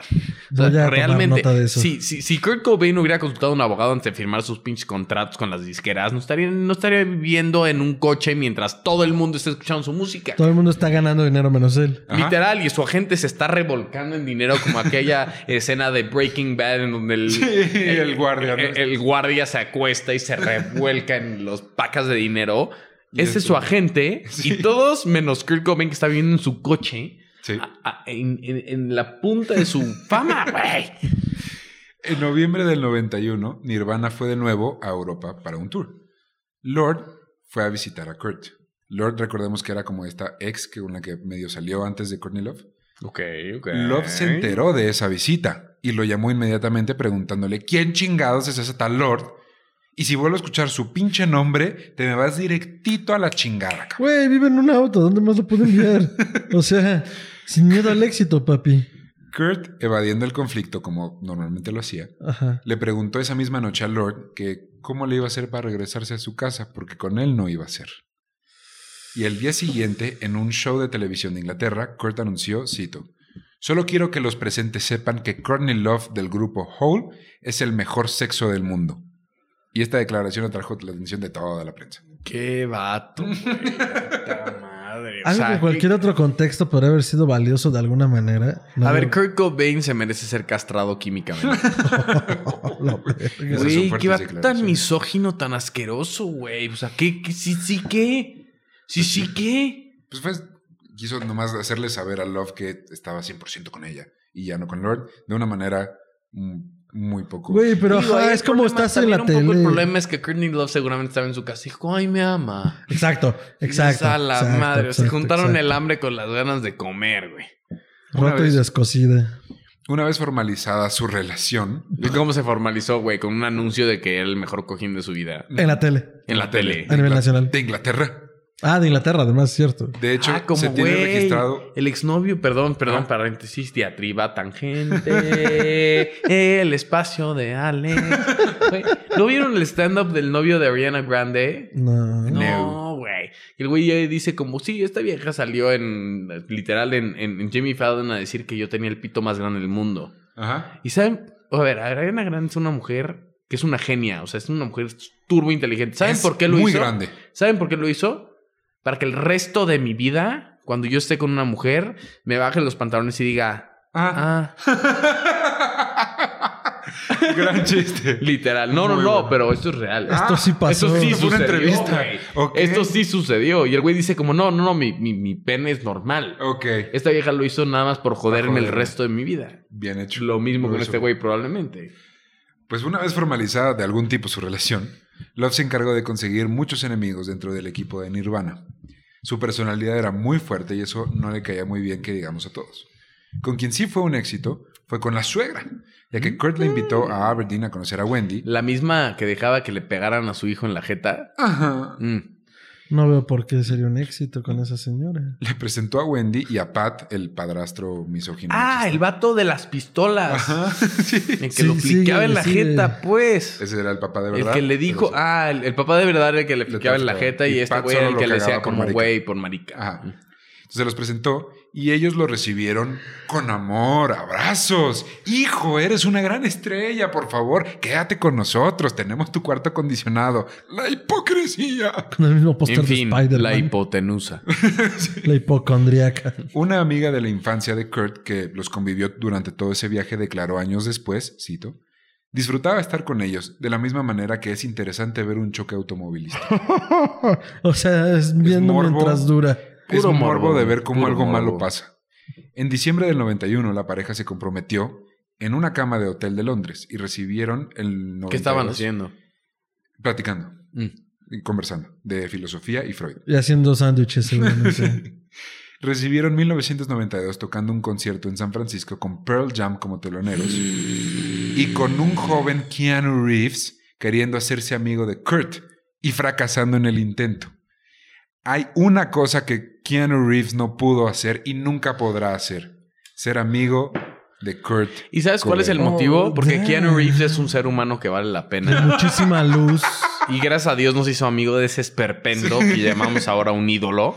Y me impresiona que Pearl Jam sea un telonero de una banda tan rascuacha como es Nirvana. Ay, sí, lo dije. Lo dije. Les dije, les dije que iba a acabar en esto. Les dije que iba a acabar en esto. Se los dije. Se los avisé. Empezó el podcast, se los dije. Dios Padre tiene un nombre y se llama Eddie Vedder. Es cierto, sí lo dijo. Lo dije. Poco, poco después invitaron a la banda para aparecer en Saturday Night Live. Y para estas instancias, Kurt ya era adicto completamente a la heroína. Pero aparte estaba cumpliendo su, bueno, su primer sueño de vida antes del segundo. Salió en Saturday Night Live. Ajá, El primer gran sueño de su vida antes del segundo. Sí, volarse los sesos. Ajá. Y, y esto no solo le causaba problemas a la banda, su adicción, sino que le preocupaba a su equipo de managers y a los productores de los programas porque no sabían si podría dar entrevistas o shows completos, güey. Aún A así- ver, Keith Moon, Ajá. el bataco de The Who, se quedó inconsciente a la mitad de un concierto por usar demasiada ketamina. Ok. Y el vocalista tuvo que nada más pedir a alguien del público que supiera las canciones y le ¿A prepararon tocar? a tocar, güey. Nice, me gusta. Literal, o sea, digo que se puede solucionar el problema. Dejen, dejen que se drogue. Aún así, Ah, el vato se quiere mandar la chingada. Pues se manda la chingada, ¿tú qué, güey? aún así, durante el programa todo salió bien. Se le puede ver sobrio y miserable, como alguien que está muy crudo y quiere vomitar, pero en general dio un buen show y está en YouTube si lo quieren ir a buscar. O lo vamos a poner por ahí en nuestras redes. Primero vean este video Ajá. y luego vean el otro video. Así es. Al día siguiente, Courtney Love se despertó y encontró a Kurt pálido, frío y sin moverse. Le dio la pálida, como, Resulta como que le quien había, dice. le había dado una sobredosis. La tercera desde que Courtney Love tenía una relación con él, así que lo tuvo que resucitar, obviamente. Y esta no sería la O sea, al vez. estilo Pulp Fiction con una inyección de adrenalina al corazón. Vámonos hecho, para arriba. Ya para el final de todo esto, Courtney Love era experta en revivir gente por sobredosis, de tantas veces que lo tuvo que hacer para Kurt. Luego se enteraron que Love estaba embarazada y a Kurt De la le- hija. ¿Cómo se llama Ajá. la pobre niña? Ahorita llegamos ahí, la pobre niña. Y luego Y la imagen de ella vestida como su mamá andando con un güey que es igualito a su papá. o sea, es una colección de patologías que yo no quiero ni siquiera desempacar porque... Porque no quiero. No, no, no, porque pues, la, señora me- la señora merece el respeto que le merecemos todos porque no la conocemos, pero al final de cuenta está raro. Freud. Freud y Edipo descorchan un champagne. A Kurt, a Kurt se le vinieron mil pensamientos a la cabeza. ¿Y si Dios me quiere castigar por estar obsesionado con los bebés sin brazos? ¿Y si esto es el karma? Sí. La respuesta, la respuesta corta es sí, vato. Sí. Decidieron mudarse a Los Ángeles y entrar ambos a rehabilitación. Durante el proceso, que suele ser un martirio lleno de malestares, Kurt tuvo que grabar el video Come As You Are y pidió que su cara saliera o distorsionada u obscurecida. De hecho, también siempre sale como tapada por su pelo para que no se le vea lo demacrado que estaba. güey. De los madrazos de heroína ya. De la rehabilitación. Ah, de la rehab, es- perdón. ajá. Sí, sí, sí. Se ha, confirma- se ha confirmado con el paso de los años que ambos usaron heroína durante el embarazo. Pero cuando acabó la rehabilitación, la banda se fue a Australia, donde a- al final cancelaron muchas fechas porque a Cobain le dolía la panchita. y a Ay, Japón. ese güey, ese pinche dolor de panza. Ahora, a pesar de ser un, un autoproclamado rockero punk en contra del sistema, el capitalismo y las tradiciones, Cobain amaba Hello Kitty. Eso te iba a decir, güey, no. Iba a ser el chiste de se fue a dar un tour al museo de Hello Kitty. Amaba. Pero era un chiste. Decidió que durante su gira en Japón solo recibiría regalos de los fans si eran de Hello Kitty. Y también quería casarse O sea, el día de San Mi Valentín. pregunta, ok, ok, ok, ok. Vamos a hacer una suma de, de, de, de las, de las parafilias de este vato. Hello Kitty, Hello Kitty. Perdón, o sea, si, si Hay ustedes, si ustedes escuchan, son un fan de Hello Kitty, son varones de cierta edad, quiero decir que hay una alta propensidad de que ustedes sean pedófilos. Wow. Ok. Ok. Ok, ok. ¿Qué, o, o sea, vamos a ver. En Japón, los hombres maduros que gustan de Hello Kitty tienen ciertas parafilias muy específicas. Ajá. A ver, Kurt Cobain parece entonces en el 90 y... Dos. Tenía 25 años. Sí. Sí. Era un hombre estadounidense, ¿no? Estadounidense grande, americano, Ajá. que le gustaba Hello Kitty. Le encantaba, pero digo, no sé de dónde venía su gusto y es nada más como, como un fun fact que, que se sabe, pero... Me preocupa. Ya me empieza a preocupar Kurt Cobain a estos- estas alturas del partido. Son estos detallitos que podemos ir viendo a lo largo de la historia de... ¿Creen de que haya algo mal con él? cosas. podría ser, podría ser. Güey, pero a lo que yo iba es que Maybe. eh, esta persona que se dice punk, antisistema, anti todo, no solo le mamaba Hello Kitty, que es algo súper comercial, sino que se quería, se quería casar el, el día de San Valentín con Courtney Love. Y solo no pasó porque el, el acuerdo prenupcial que querían hacer no estaba listo para esa fecha. No, y faltaba que me dijera se quería casar el día de San Valentín por la iglesia. Por, por él o por ella. ¿Por ambos? No, él lo quiso hacer. Sí. Se acabaron casando el 2 de febrero de 1992 en Hawái, en una ceremonia con muy poca gente a la que Christ no estuvo invitado, ¿Por? porque Kurt estaba paranoico de que la novia de Christ, Shelly, estaba hablando mal de Courtney Love a sus espaldas. Y la desinvitaron, así que como no fue ella, no fue él. Me encanta que Ricardo Medina se convirtió en Pati Chapoy. Güey, no Todos. tienes una Chisme idea. Chisme, chisme time. Chisme, chisme. Chisme, No chisme. tienes una idea. Yo soy Pepillo Origel, no saben el chisme que les traigo. Les traigo. Chris no estuvo invitado a la boda de Kurt porque adivinen qué. La novia de Chris estaba hablando mal de Courtney atrás de sus es. Pati, espera que yo traigo el adicional. Pues ¡Ay, pero qué buena mayonesa, mejor! pasaron dos meses a partir de la boda para que los viejos amigos pudieran volverse a ver y cuatro meses para que tocaran en la banda de nuevo. Porque se hacía lo que el no señorcito me digas decía. eso. Así es. Y Qué por un momento cosas. todos, hasta yo, Pati, hasta yo pensé que la banda se había terminado. Terminado. Y todo porque él creía que ella le había hablado mal. A mí, a mí, lo único que me decían eran cosas bonitas. Bonitas de ella. De ella. No sé de los demás, pero de ella al menos cosas bonitas. Kurt Cobain tenía una idea muy definida de cómo la gente lo veía. Cito. Piensan de mí como un perdedor demacrado, con piel amarilla, tipo zombie, diabólico, drogadicto, junkie, una causa perdida. Al borde de la muerte, autodestructivo, cerdo egoísta que se inyecta en el backstage segundos antes de un show. Sí. Y, y en su diario también podemos apreciar qué pensaba de sí mismo. Cito, me odio a mí mismo y me quiero morir. Esta última cita Perdón. incluso llegó a hacer su propuesta para el nombre del siguiente álbum.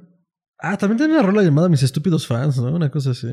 No que yo lo conozca, al menos disponible en, en los medios actuales. Ok. Pero sí quería llamar a su, a- a su siguiente álbum en esa época, pero cambiaría por razones mercadológicas porque ese tipo de nombres pues no creo que... Suele no venderse muy fácil, ¿no? La única luz en su vida parecía ser el prospecto de una futura hija. Pasaban varias horas viendo foto- radiografías del fetito y como parecía un frijol, decidieron llamarlo Bean. Así como, ay, hablaban de él como, ay, sí, el frijolito, el Bean. Bean Cobain. Francis Bean, Bean Cobain. Cobain. A partir de este punto, Kurt entró y salió de, eh, de procesos de rehab constantemente y duraba sobrio muy pocos días. Nirvana apareció en la portada de la Rolling Stone y por fin comenzaba- comenzó a entrar dinero a la cartera de Cobain. ¿Por qué hasta ahorita? Nunca sabré, pero por fin entró. Pero el problema de la droga y de su enfermedad estomacal seguían ahí y los productores no dejaban Ya de puso decir- la marrana. Todos los, los productores decían como, es que es razones, son razones médicas de Kurt, no tiene un problema, pero por, por sus razones médicas pues no podemos tener concierto. En realidad estaba hasta su madre de heroína. O en rehab. El 10 de agosto del 92, Courtney sintió contracciones, pero duró 10 días en el hospital antes de que pudiera dar a luz y el frijolito decidiera venir al mundo. Love se, levantó de su cama, fue al cuarto de Kurt, que estaba al otro lado del pasillo, internado por rehabilitación, y le dijo, te sales de esta cama y te vienes ahorita. No me vas a dejar sola en esto, chingas a tu madre. Cita textual. Kurt se desmayó durante el parto, pero despertó para sostener a Frances Bean Cobain, que nació perfectamente bien de salud, O sea, sí le pusieron bien, güey. sí. Con los ojos de su papá y los cachetes de su mamá. y Kurt Es, es igualita a la jefa, de neta. Sí, esa es igualita a Courtney Love. Y Kurt sintió genuina felicidad. Contrario a lo que podríamos pensar, Kurt amaba con locura a Frances. Lo de ser buen padre no lo puedo confirmar o negar, pero el amor que le tenía era notorio. También tenía miedo porque unos días antes la revista Vanity Fair sacó un artículo que mencionaba los preocupantes problemas de drogas que ambos padres tenían al mismo tiempo Ujú. Y el hogar problema- problemático. Güey, yo, yo ya, ¿ves a dónde nos has llevado? Dije con tanta naturalidad. Sí, sí, claro. Así que podría ser un problema Obvio. para que, eh, que, que Frances creciera en este ambiente. El miedo de Kurt hizo que escapara del hospital, consiguiera un arma y regresara con Courtney, diciéndole que, cito, sin Frances no podemos vivir, y primero muertos, ¿Es hoy? ¿Es hoy? mientras se apuntaba el arma a su cabeza. Love logró calmarlo Oh, lo y ahí quedó. Le quitó el Fernando. arma. Y lo que sí, al día siguiente casi se muere de sobredosis de nuevo. Lo salvaron en el hospital. Ay, güey, Yo, yo- yo me imagino la muerte, güey, dejando de hacer sus cosas, parándose al lado de este cabrón Sobredosis, al mamut carnal. le dio sobredosis. carnal, tengo cosas que hacer. Es güey". que, a ver, literal la vida de Kurt Cobain es como la canción del mamut, Del mamut chiquitito. sí. El mamut, o sea, es que de verdad. No lo vamos a cantar. No lo vamos a cantar. Completa no. Completa no. ¿Un verso? A los pocos días. a los pocos días, Vanity Fair sacó otro artículo llamado, llamando a la pareja, cito, Los Yoko y John del Grunge. Yo ya lo había pensado desde hace como media hora. No, pero ni siquiera, porque al menos John tenía un poco más, o sea, no, no era tan ávido de la, de, de- del No, dulce, no, pues. Pero bueno, Sí. eh, pareja Mira. tóxica. Sí, el- el, Sí. el toxicismo del grunge. No, ¿no? pero la tóxica El era Yoko. Corcox. Sí, sí, sí, completamente. Y Pero aquí al parecer, o sea, perdón, pero a lo que vamos del podcast, siento que Todos tienen la estoy culpa. prejuzgando a Courtney Love con el tóxico eres este pendejo. Un poco. Digo, sí, hay culpa en ambos lados. Ahorita vamos a llegar a eso. Responsabilidad compartida. Esta vez, el artículo de Vanity tenía citas de una fuente interna de la banda que confirmaban la adicción a la heroína de ambos. El artículo fue noticia en MTV, luego la radio y los noticieros, y luego en la primera plana de los periódicos a nivel nacional. Axel Rose dijo, cito, Kurt Cobain es un pendejo adicto con una esposa adicta, y si el bebé nace deforme, pienso que ambos deberían ir a prisión. Luego ese vato se tardó 23 años en sacar el primer pinche disco de la historia de la música de rock, es Chinese Democracy. piterísimo. Y ahora el vato parece tía, Mexa, en Navidad es una basura. Adiós. Y pues toda esta tensión hizo que el gobierno americano volteara a ver efectivamente a esta pareja y comenzaron un juicio para quitarles la custodia de Frances, que acabó con la bebé en custodia de tutores o de niñeras de- de- Del Estado, del pues. Estado. Ajá. Y los padres solo podrían verla o eh, en compañía de un guardia del Estado. Y todo basado mayormente en el artículo de Vanity Fair. O sea, sí había algo de cierto en todo esto. Ah, no, no, no, vato, eran los dos adictos a la heroína, ¿no? O sea, o sea, Sí fue, estuvo- fue de creo que esas estuvo veces, fue de las pocas veces que un chisme resultando en la pérdida de guardia y custodia Salió fue bien. algo benéfico. Los rumores también afectaron a la banda, de quien se decía que se habían. eh, se, se decía que la banda se había separado y que no harían nada nuevo y que esta sería su última gira. En un concierto, Kurt salió en una silla de ruedas y con un disfraz de enfermo para luego saltar de ella y comenzar a tocar. Acabando el set, anunciaron que harían un nuevo disco. También tocaron en los VMAs de MTV o Video Music Awards. ¿Cómo se llamaba el nuevo disco? Llegaremos a eso. Un poquitito. Aguántame un tantito. Um, Cantaron en los MVAs, de los, eh, en los cuales ganaron dos premios de tres nominaciones, no sin antes levantar mucha tensión con los productores del evento. Verán, durante los ensayos, Kurt, que siempre llegaba tarde y hasta su madre, quería cantar su nueva obra maestra, Rape Me o Viólame. Mm, Claro. Es una rola dura, Dura. Bien dura, dura, Sí. dura. MTV, obviamente, pensaba que era algo demasiado fuerte para los premios más vistos del año y les dijo que prefería que, Rape me. prefirieron que tocara Lithium. Rape Hubo- me, my friend. Lo cual me queda clarísimo que la gente de MTV no había escuchado bien Idiom, pero bueno. Así Porque es. también, o sea, no mames. Sí. Hubo gritos, peleas, dis- gritos, peleas, discusiones, hasta que el día del evento, Kurt se presentó a tiempo y los productores le dieron la señal a los hombres de los controles que si empezaba a tocar Rape Me, fueran directo a comerciales. Fue como no lo dejen, güey, si ven que escuchan ese pedo, comerciales. El problema era que los ingenieros no sabían cómo sonaba Rape Me. ¿Cómo la iban a identificar si no sabían cómo era? Claro. Una hora antes del evento, Kurt estaba sentado en una esquina jugando con Frances y con Courtney Love ahí al lado, cuando llegó Axel Rose acompañado de su novia Stephanie Ah, Seymour. Esto no va a acabar bien. Courtney Love le gritó, le gritó, ¡Hey, Axel! ¿No quieres ser el padrino de nuestra hija? Rose fue con Kurt, ignorando completamente a Love, y rojo de enojo le dijo, cito, «Callas a tu perra o te tumbo al suelo». Ya me acordé. Aló. La idea de que cualquier persona pudiera controlar o decirle a Courtney Love qué hacer le dio risa a Kurt Cobain, quien sarcásticamente le dijo a Love con una voz robótica, ok, perra, cállate. Y todos los que presenciaron este evento se empezaron a reír, excepto Axel Rose y Seymour, quien decidió confrontar a Courtney y le dijo, ¿eres modelo? Así como, como con muchos. Burlona. Courtney, quien era famosa por tener una agilidad mental extraordinaria para contestar este tipo de peleas, le dijo, no, ¿tú eres neurocirujana? ¿Soy neurocirujana? y así acabó el encuentro de Nirvana versus Guns N' Roses. Y ahí no acaba la noche. Todavía falta el show. O sea, un vato basura contra otro vato, Otro vato más basura. basura. O sea, el güey, el vato más basura de la historia del rock es Axel Rose. O sea, pinche ve al vato asqueroso. Nirvana subió al escenario y comenzó a tocar los primeros 20 segundos de Rape Me. Y la banda disfrutó, y la banda disfrutó cada segundo mientras los productores corrían espantados en dirección a la cabina de audio. Y justo cuando iban a llegar, cambiaron la rola y comenzaron a tocar Lithium. Y dieron un gran espectáculo. Luego MTV cortó esos primeros 20 segundos de la grabación y como fun fact, Chris aventó su bajo al aire y cuando volvió a bajar le pegó en la cabeza y se la abrió. Y todo el mundo pensó que se había muerto. Pero luego se lo quitó tomándose una chaya. El resto del año se resume en infinidad de entrevistas en las que Kurt admitía haber tenido un problema de adicción a la heroína, No tú. pero comentaba que lo había superado luego para luego salir y casi morir de sobredosis cada tercer día. Y en las que también inventaba infinidad de historias. La banda asistió a varias protestas en contra de la censura, a favor de los derechos de la comunidad LGBTQ+, Luego fueron a tocar a Seattle y fue la primera vez en una década que la familia Cobain original estaría junta pero con demasiada tensión. Kurko y Love compraron un terreno a las afueras de Seattle y comenzaron la construcción de una casa nueva. Mientras Mm. tanto, vivían en hoteles y moteles de por ahí por la zona. Mm. Y sacaron un LP dos semanas antes de Navidad llamado Incesticide. eh, No, Incesticide.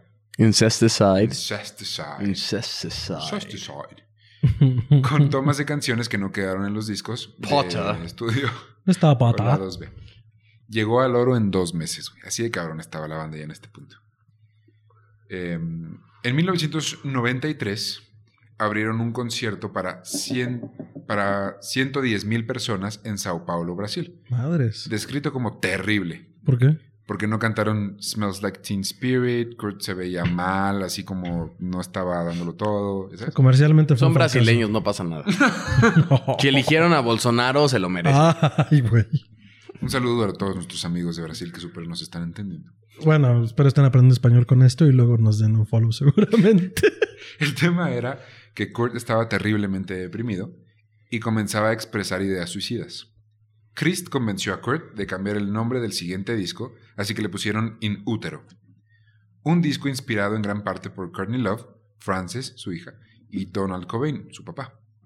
La canción Heart Shaped Box, o caja en forma de cocoro, hace referencia al regalo que le dio Courtney muchos años antes, y fue la más popular en su momento, así que decidieron grabarle un videíto. Yo quiero hacer una pausa porque Ah, para mí. Este, Momento de Alex, un Momento de de Alex.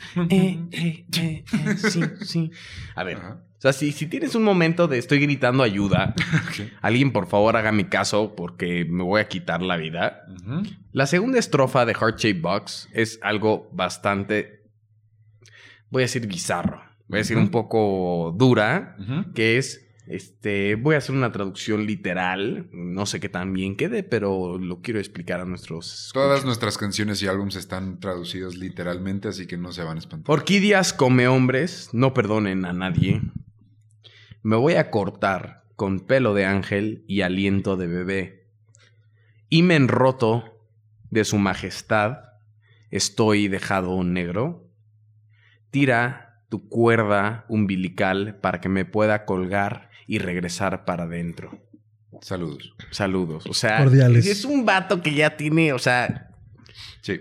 o sea, Sí, no, solo sí. quiero regresar al útero, pero me quiero suicidar antes de regresar al útero. Pero ahí te va. El video, que es súper bizarro, involucra ideas que parten de sus pesadillas o de los sueños que estaban teniendo recurrentemente. El director aportó una que otra idea, pero el crédito más que nada era de Kurt Cobain. Sin embargo, este director quería remuneración económica por lo que había hecho y por lo que había aportado, y esto será un poco más importante más adelante. Mientras el disco salía, la pareja se mudó a un condominio enorme en Seattle y el gobierno cerró el caso Cobain, así que les devolvió a Frances, a la bebé, sin necesidad de tener guardias, no, ya no hay pedo, vas. Aunque Kurt estaba consumiendo grandes cantidades de heroína diaria, así que decidieron conservar al niñero Cali Thornhill. Niñero, qué curioso. Recordemos, este es importante un poquito después, pero bueno, había un niñero para Frances que se llamaba Cali. La policía visitó su casa varias veces. Como el luchador, pues. ¿El luchador Cali? Hay un luchador de Gran Cali. Ah, sí, sí, sí. No, pero ese es Cali con KH. Este es Cali como California. Cali. Mm, ok, ok. La policía visitó la casa Cobain varias veces, ya que había mucha sobredosis de Kurt o llamadas reportando abuso doméstico. Ah, Sí. o sea, un martes, pues. Sí, un martes cualquiera. Courtney Love dejó el cigarro, comenzó a atender reuniones de adictos anónimos y se volvió experta en revivir a Kurt de sobredosis por heroína. In Útero salió en septiembre del 93 y Kurt no quiso hacer un tour mundial. Se sentía abrumado, solo, sin amor y sin ganas de nada que conllevara gira o atención de ningún tipo. O sea, sin trabajar. Ajá. Sin embargo, todo su equipo, la banda, ahora con dos nuevos integrantes, Laurie Colston y en el cello, perdón, Laurie Colston en el cello y York Gutenberg, mejor conocido como Pat Smear, en la segunda guitarra. Y toda la familia, o todo el mundo le está diciendo, güey, tienes que ir al tour porque si no nos quedamos sin lana, cabrón. Ponte a jalar. Y el güey no quería. De pronto, Empty Me, Empty Me. MTV. Sí, el, el- el- el meme del perrito MTV. MTV en los noventas, bien mamado. MTV en 2020. MTV. De pronto MTV llamó para hacer un concierto acústico o MTV Unplugged. Jesús. Es este, o sea, Jesucristo. el, el, el MTV Unplugged. Ujú. Y a esto, tomen en cuenta que ya llevaban tres discos y eran la banda de rock más grande del mundo, no como ahora que le dan un MTV Unplugged a un cabrón que trae dos discos y, y ya. Pero bueno, a esto Cobain... ¿Estás hablando de Sí, Manel sí. La Parra o de Pablo Alborán o de cualquiera de esos pinches pelmazos? Correcto, correcto. Yo no voy a confirmar ni negar nada adicional. Yo solo me reiré nerviosamente. Cobain llegaba muy drogado a los ensayos. Dos, días antes, dos días antes del evento, le escupió un gargajo a un fan que solo Fuck. quería un autógrafo porque pensó que le había gritado, cito, fuck you. O Ah. chinga tu Y ese fan era Maluma. Creció para convertirse en Kobe Bryant. No, No, güey, soon. too Too soon. no, solo Kobe. Ah, maldita sea. Sí, güey, Mal timing. Mal Bueno. timing. Lo quemaste, güey. Y me estás diciendo de cosas a mí. Pues es que, güey, hay cosas yo con lo las que dije, no te yo lo dije bonito, no fue, no fue, no era un chiste. Bueno, sí era un chiste, pero no por eso. Hubieras dicho Maradona y se Ah, hubiera ok. sentido menos, güey. Perdón, no, se hubiera sentido nada. Eh, ya róbenme lo que quieran. El día del evento, Pasaste de la raya. el día del evento Kurt estaba aterrado. Decía cosas como me van a odiar, todo va a salir mal, ya la cagué, esto no debió ser. Pero no fue así. El show salió increíblemente bien y se volvió una imagen icónica en la historia de la banda. Entre las personas que los escucharon en vivo y los amaron estaban Pearl Jam, Claro. Iggy Pop Ah, y Eddie Van Halen, quien, estando en bien pedo, se le hincó de rodillas a Kurt, rogándole que le dejara tocar con ellos, pero Cobain se negó. Kurt Pinche mamón, güey. Eh, O sea, es Eddie Van Halen. Eddie Van Halen tocó con Michael Jackson, güey. Sí. O sea, podrá ser, o sea, podrá tener sus achaques el niño, pero pues a final de cuentas, Y era su héroe, pero lo vio tan pedo que dijo, no, güey, no vas a tocar con nosotros. O sea, el vato que se metía heroína diario andaba de juzgón. Andaba de juzgón. De- no, vato, vato. Pues andas pedo. Fueron muchas chelas, güey. Sí. La neta, al chile, al chile, al chile, ¿quieres heroína o nada? Kurt había visto una infinidad de doctores y pasado por una otra infinidad de tratamientos para el dolor estomacal, que solo se iba, eh, solo se iba como a, a ratos, pero siempre regresaba, como el herpes. Así que él siempre volvía eh, eh, durante los conciertos a inyectarse lo que fuera, heroína, lo que sea que le calmara ese dolor de estómago. Y así llegó 1994. En enero se mudaron a su nueva mansión a las afueras de Seattle y, fun fact, eran vecinos de Howard Schultz, CEO de Starbucks. Para ese entonces, ay, Patty. Para ese entonces, todos en la casa eran adictos a algo. Love volvió a usar drogas esporádicamente y Cali, el niñero, no podía vivir sin cocaína en su nariz. Madres, güey. Y la niña. Y la niña. No, la niña solo al tempra para dormir. No, ok. Si no, no dormía, pero Al, cierto es broma. al temprano. Duérmase temprano. En febrero, la banda ya estaba resignada a que Kurt era un drogadicto que no se presentaría a los ensayos, así que empezaron a ensayar cosas que escribía Dave Grohl. Ojo ahí, ojo ahí, ya empezaba a escribir, ya empezaba, ya empezaba. Que algo así como un Everlong, así algo como, como que muy largo. Uy. Algo extremadamente longevo, largo. Lograron convencerlo, a Kurt, de hacer una gira en Europa, pero ya se le veía demacrado, deteriorado y triste. La chaviza europea lo veía como un icono junkie y eso lo deprimió bastante. Decidió cancelar la gira, aunque costara cientos de miles de dólares. Cito. Algo le estaba pasando en su vida personal que le preocupaba verdaderamente. Esto lo dijo Christ. Comenzó a declarar que iba a separar a la banda, que despediría a sus managers y que iba a pedir el divorcio. En marzo de ese año del Fale ferga la fida. en marzo de 1994, Kurt Cobain estaba en Roma y sería la primera vez en 23 días que vería de nuevo a su esposa, Courtney Love. Así que preparó una velada romántica. Guiño, guiño. Eh, Cuando se le insinuó a Love, esta le dijo que estaba muy cansada por el viaje y que mejor habría que dormir. Ella despertó a las 6 de la mañana y encontró a Kurt pálido, sin respirar, Y frío. sin vida y con una nota en su pierna. Courtney lo llevó al hospital corriendo, donde lo declararon en coma. Todo era posible, que muriera, que tuviera daños cere- cerebra- cerebrales, esa palabra me cuesta mucho, güey, cerebrales, cerebrales, o que viviera. había tomado 60 pastillas de Rohypnol. Rojipnol. Eso. Rojipnol es lo que comúnmente se llaman rufis. Ah, Rufus. ok. Rojipnol es rufi. Ok, gracias por la aclaración. 60 rufis. Ajá, 60 O sea, con uno te basta para tumbarte. Con 60, Sí, no. para tocarle las puertas a San Pedro. Ah, pues sí, es un tranquilizante 10 veces más potan- potente que el Valium. Potente. Potente. Es como Excelente. potable, pero también potente. Potante. O sea, es potable y potente. Los periódicos del mundo ya estaban declarando a Kurt muerto por sobredosis accidental, cuando esos ojazos azules se abrieron en el hospital romano y lo primero que le dijo a Courtney Love, su amor incondicional, su salvadora, la madre de su hija fue, Así no. cito, chingas a tu madre, quítame estos tubos de la nariz. Ah, porque me lastiman. Volvieron a Estados Unidos, pero Kurt no había mejorado. Lo único que va a entrar a esta napia es lo que yo quiera que entre esta napia. Después del intento de suicidio, Courtney puso una regla de cero drogas en la casa, así que Kurt se iba a casas de sus dealers o a moteles a ponerse hasta la madre. Cuando Lo llegaba... cual se me hace un poco peor si me lo preguntas, pero bueno. Pues sí. Cuando En mi casa lo que quieras, eso me decía mi mamá. sí, sí. En la casa lo que quieras. Y esta le dijo "A- afuera, pero aquí no. No, pues qué riesgo. Ya, o sea, si se podía poner peor, se puso. Cuando regresaba a casa se peleaba con Courtney, se encerraba en su cuarto y amenazaba con suicidarse. Así que Love llamaba a la policía. Y esto se repitió varias veces. De pronto los dealers ya no le querían vender drogas porque veían que se andaba pasando de madre en las cantidades que ingería y no querían nada que ver con la muerte de una celebridad. Y porque esto atraería la atención de la policía. Así que tuvo que acudir a lugares más escabrosos, a un mundo más oscuro, para conseguir su adorada heroína. Si ha venido a México, aquí todo el mundo le vale madre. Aquí no hay pedo.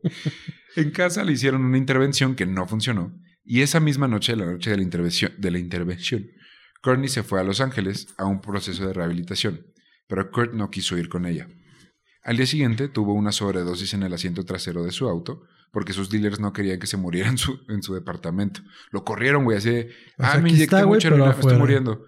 Ah, pues vas, güey, a tu coche, güey, porque aquí no te vas a morir, güey. Ah, aceptó- cuando se sentó en el auto, aceptó la muerte y dijo, ya vale madre, aquí pasó, pero no se murió. Las, como que no, no sé qué pasó, al final no se murió. Kurt quería librarse del dolor, tanto físico como, tanto físico como psicológico, y ya ni la heroína le ayudaba para ninguno de los dos. Un psicólogo lo convenció de ir a Los Ángeles, a rehab, pero cuando Chris lo estaba llevando al aeropuerto, para esto mismo, Kurt se volvió loco y quiso saltar del coche en movimiento. Novelistic, al ser mucho más grande y fuerte, tuvo que jalarlo mientras manejaba Ay, güey. y luego eh, lo llevó a rastras hasta la sala de abordar, donde Kurt alcanzó a golpearle la cara. Estaba huyendo cuando Chris lo tacleó y en el piso del aeropuerto comenzaron a pelear. Kurt logró zafarse y le gritó ¡Fuck you! y salió corriendo. Sí, "Fuck you". ¡Ah! Esta sería la última vez que los dos amigos se verían. No, güey, no estoy lista. Cuando Aunque ya Kurt, sé cómo acabar, no estoy lista. Cuando Kurt llegó a su casa, le marcó a Courtney Love, quien lo convenció de sí ir a Los Ángeles al día siguiente. Kurt aceptó, pero como el vuelo era en la noche, aprovechó todo el día para llamar a su mejor amigo de la infancia, Dylan, y le pidió que le comprara un arma para protegerse de los ladrones que constantemente, wink wink, entre comillas, lo estaban acosando. Paranoia full. Dylan, no, yo creo ¿No? que era más una excusa de, güey, comprarme una escopeta. Es que, porque, Ah, pues, porque ya, me ya, andan ah, buscando, güey, ¿sabes? O sea, tú hazte cargo de esto. Ay. Dylan le compró una, esco- una escopeta Remington M11 20 Gauge, Gauge, Gauge. Gauge. Gauge. 20 22 Gauge. Ujú. Por 300. Calibre 22, pues. Gracias, gracias. Por Porque al 300. parecer no sabemos usar Google Translate. O porque nunca nos hemos acercado a una pistola en nuestra vida. y no usamos menos Google Translate.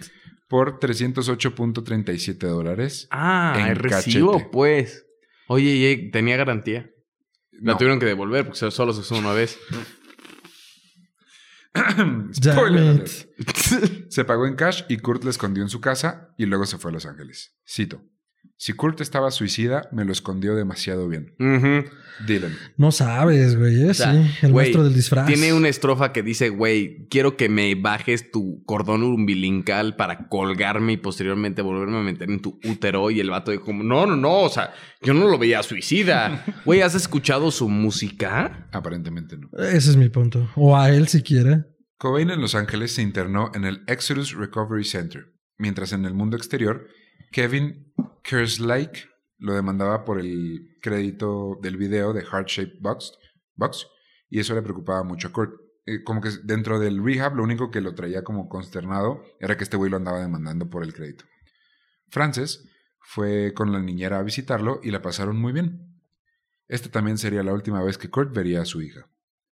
A los pocos días se saltó del muro y escapó del centro de rehabilitación. Voló a Seattle. Fun fact, en el vuelo a Seattle se encontró con uno de los miembros de Guns N' Roses. Que fue la última persona que lo vio vivo. Con Duff McKagan, el bajista. Bajista de, de Guns N' Roses. Roses. O sea, tuvo el asiento al lado, cotorreó con él. Ajá. Ah, ¿cómo estás, Kurt? Pero Man? fue, fue- Duff, o sea, como había tenido tensión con Axel, fue en este momento de, no tengo un pedo, güey, o sea, pues ya, güey. Somos cuates, güey, tranquilo, ¿quieres algo? ¿Cómo estás? Bien. Axel bien, es bien. otro pedo. Se bajaron del avión. Duff McKagan dijo como, güey, ¿estás bien? Sí, sí, sí, sí, estoy bien, seguro, todo bien. El- Duff McKagan te dice como, güey, o sea, le pregunté porque se veía como un poco... Sí se veía. Como down. Ajá. No, no, no estoy bien, tú tranquilo. Bueno, bueno, si cualquier cosa me avisas, por favor me marcas, le dio su número de teléfono. A lo fueron, se separaron. dirías, Y quiero que Ricardo termine la historia porque pues O sea, queda poco, vamos, queda sí. poco, digamos. Sí. Mientras él iba a Seattle, Courtney Love voló a Los Ángeles de regreso para buscarlo y a promocionar también su nuevo disco con Ho. Yo siento que era más la segunda que la primera. pero- No, pues, o sea, yo llevo muchos años teniendo un prejuicio contra Courtney Love y ahorita que he escuchado la historia que me has dado, que chingue su madre la América y que chingue su madre Kurt Cobain. Ahorita vamos a balancear un poco las cosas, pero te voy a decir por qué. Les voy a contar lo que sucedió del 2 al 8 de abril de 1994 desde dos puntos de vista. El primero será de todo mundo menos de Kurt. ¿ok? El sábado 2 de abril, Cali, el niñero, estaba en casa hasta su madre de drogas con su novia, Jessie, Y vio cómo Kurt entraba a la casa, a su cuarto, al, cuarto de Cali. Le dijeron, güey, tienes que llamar a Courtney Love porque te está buscando, güey, anda súper preocupada. Y luego regresaron a dormir. Fue como, güey, llámala, bye. Courtney desde Los Ángeles canceló todas las tarjetas de crédito de Kurt para obligarlo a regresar a casa a comer. si no tenía tarjetas no podía comprar comida. Y también esparció el rumor de que a Love le había dado una sobredosis, a ver si él se preocupaba y la contactaba. Súper normal. O sea, Súper cosa de relación normal, ¿no? Sí, casual. ¿Qué digo? Que me dio una sobredosis. No me cae en la bañera. No tengo un problema. No llegó mi mamá. Me dio una sobredosis. Y también contrató a detectives privados para que vigilaran todas las casas de los dealers conocidos de Kurt, todos los moteles que frecuentaba y algunos restaurantes a los que solía ir. No pusieron vigilancia en la casa porque ahí estaban Cali y su novia para vigilar. Pero no contaban con que estaban hasta el mar. El lunes, Cali y Jessie, la novia, estaban en medio de una discusión cuando comenzó a sonar el teléfono. Ujú. Cali le gritó, cito, ni conteste, seguro es Courtney, queriendo preguntar por Kurt, pero ni sabemos dónde está ese güey. Ay, güey. A lo que Jesse contestó, cito, deberías contestar y contarle que lo vimos el sábado. Cali abrió los ojos de par en par.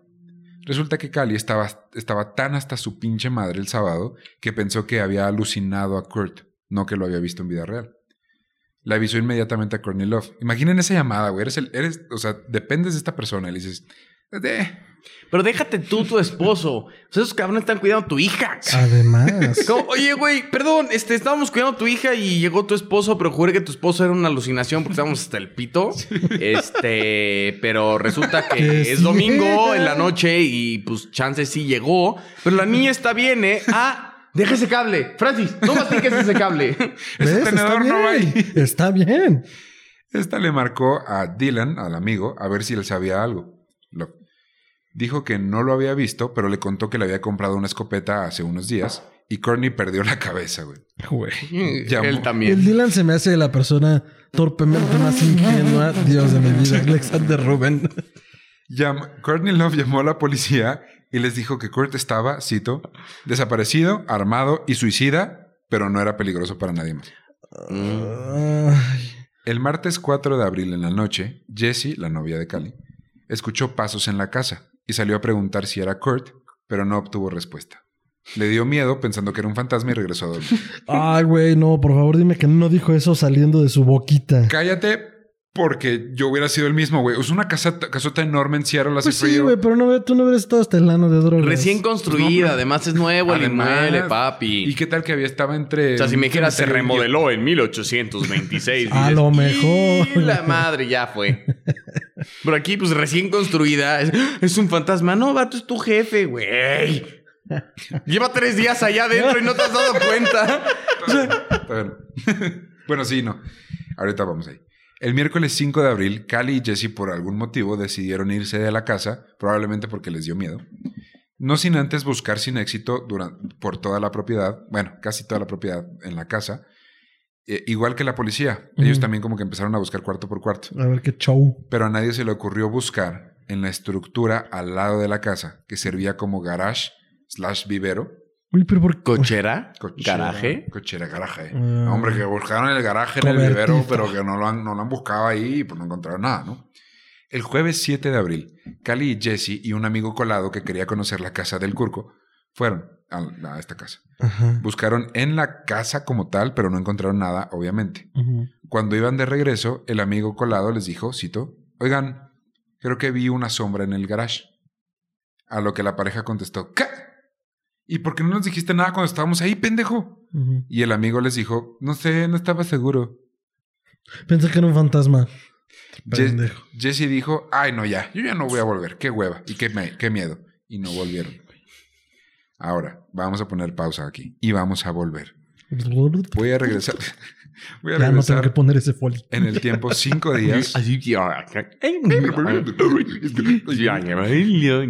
Cinco días vamos a volver para contarles qué fue lo que hizo Kurt Cobain mientras el mundo entero lo estaba buscando. Drogarse. El sábado llegó a casa, llamó a Courtney Love a su hotel, pero el concierge le dijo que no le podía pasar la llamada porque tenía instrucciones claras de que la señorita Love no estaba recibiendo llamadas. Quiero hacer un paréntesis aquí. Que chingue su madre el concierge.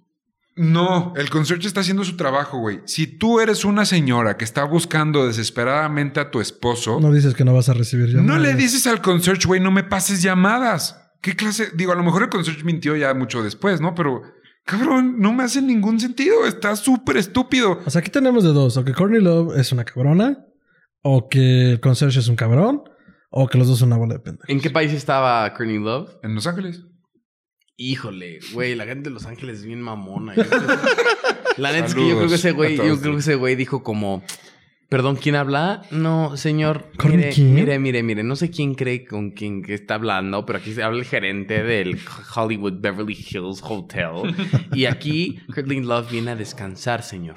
A descansar Sí, y sí lo no veo. está sus molestias. Sí lo veo pasar, y el otro ¿eh? vato así. ¿Qué? Ah, madre. ¿Qué? Bye, güey. Adiós. Escuchó la televisión en el cuarto de Cali, entró y saludó a la pareja. Recordemos que Cali lo alucinó según él. Sí. Vio MTV un rato con Jesse mientras Cali estaba a bulto. Al día siguiente salió a comprar balas, drogas y probablemente se quedó a dormir un par de días en casa de alguno de sus dealers. Solo fue visto comprando burritos en un restaurante, aunque tuvo que escribir un cheque para pagar porque sus tarjetas no servían. Justo lo que había hecho Courtney. El 4 de abril sí llegó en la noche a dormir a su casa. ¿Se acuerdan que Jesse escuchó pasos? Un fantasma. El martes 5 de abril despertó temprano en su propia cama. El sol apenas se asomaba y Kurt puso MTV en la tele, sin volumen, y un disco de REM Speedwagon bajito. R.E.M. el to- Speak. a- R.E.M. Speedwagon en un tocadiscos en volumen bajito. Sacó un blog de notas legal de esos amarillos. ¿Sí ubican R.E.M. Speedwagon? obviamente. I wanna know love is. Gracias. 100%, 100%. Sacó ese blog de notas, una pluma roja y se puso a escribir. Cito. Sabes que te amo. Amo a Frances. Lo siento. Por favor no me sigas. Perdón, perdón, perdón. Voy a estar ahí, las voy a proteger. No sé a dónde voy a ir. Solo sé que no puedo estar aquí. La carta sigue así. Cito. Hablando desde la lengua de un simplón experimentado, quien obviamente preferiría ser un enmasculado infantil quejumbroso. Esta nota debería ser algo muy fácil de entender. Todas las advertencias de los cursos de Punk Rock 101 a lo largo de los años. Desde mi primera introducción a las, digamos, éticas que trae la independencia y la aceptación de tu comunidad, ha resultado ser muy cierta. No he sentido la emoción de escuchar o crear música junto con leer y escribir por demasiados años. Me siento culpable más allá de las palabras acerca de estas cosas. Por ejemplo, cuando estamos en el backstage y las luces se apagan y el ruido maniático del público empieza, no me afecta de la manera en la que afectaba a Freddie Mercury, quien aparentaba amar, disfrutar el amor y adoración del público. Cosas que totalmente admiro y envidio. La cosa es que no puedo engañarlos, a ninguno de ustedes. No es justo para ustedes ni para mí. El peor crimen en el que puedo pensar es estafar a la gente fingiendo y pretendiendo que me voy a divertir al 100%. A veces me siento como si debería activar el cronómetro antes de salir al escenario. He intentado todo dentro de mi poder para apreciarlo y lo hago. Dios, créanme que lo hago, pero no es suficiente. Aprecio el hecho de que yo y nosotros hemos afectado y entretenido a mucha gente. Debo ser uno de esos narcisistas que solo aprecian las cosas cuando se van. Soy demasiado sensible. Necesito dejar de sentir un poco para ganar de nuevo el entusiasmo que tuve de niño. Y en nuestros últimos tres tours he tenido una mucho mejor apreciación por todas esas personas que he conocido personalmente y como fans de nuestra música, pero sigo sin superar la frustración, la culpa y la empatía que tengo por todos. Hay algo de bien en todos nosotros y pienso que simplemente amo a la gente demasiado. Tanto que me hace sentir demasiado pinches triste. El triste pequeño, sensible, despectivo, Piscis. Jesus, man. O Jesús, hombre. ¿Por qué no solo lo disfrutas? No sé. Tengo una diosa por esposa que suda ambición y empatía, y una hija que me recuerda demasiado a lo que solía ser llena de amor y alegría, besando a cada persona que conoce, porque todos son buenos y no le harán daño. Y eso me aterra hasta el punto en el que apenas puedo funcionar. No puedo soportar el pensamiento de que de Francis convirtiéndose en el rockero a muerte miserable autodestructivo en el que me he convertido yo. Vivo bien, muy bien, y estoy agradecido, pero desde que tengo siete he sentido odio hacia todos los humanos en general. Solo porque parece fácil ser tan, perdón, solo porque parece ser tan fácil para la gente llegar, llegarse bien y tener empatía. Empatía. Solo porque amo y siento por las personas demasiado, supongo. Gracias por la lástima de mi náusea incendiaria, por sus cartas y preocupación en años pasados. Soy un bebé de genio er y errático. Ya no tengo la pasión, así que recuerden, es mejor quemarse que desvanecerse. Firmó, cito, paz, amor. Kurt Cobain. Francis y Courtney, estaré en su altar.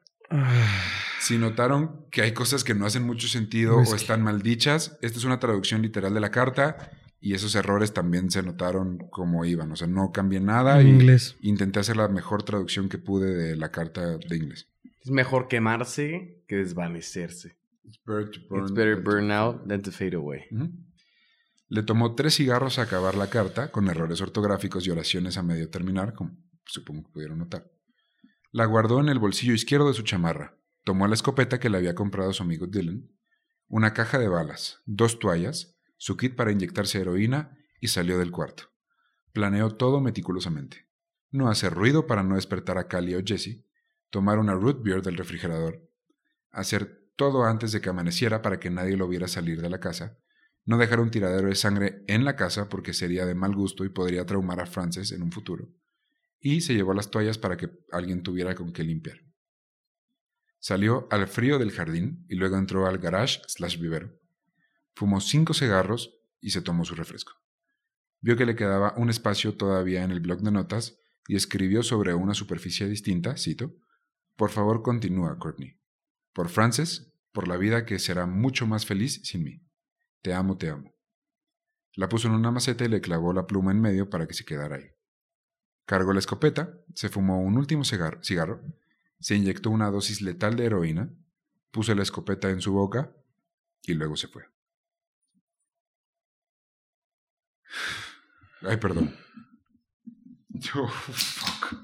Y todavía, digo, a ver, puede que la señora no sea mi persona favorita, pero después de eso, ¿qué cantidad de gente culpaba a Courtney Love por la muerte de, De Kurt Cobain? O sea, la Cobain. señora vivió un infierno durante los tres años, incluso teorías de la conspiración. Claro.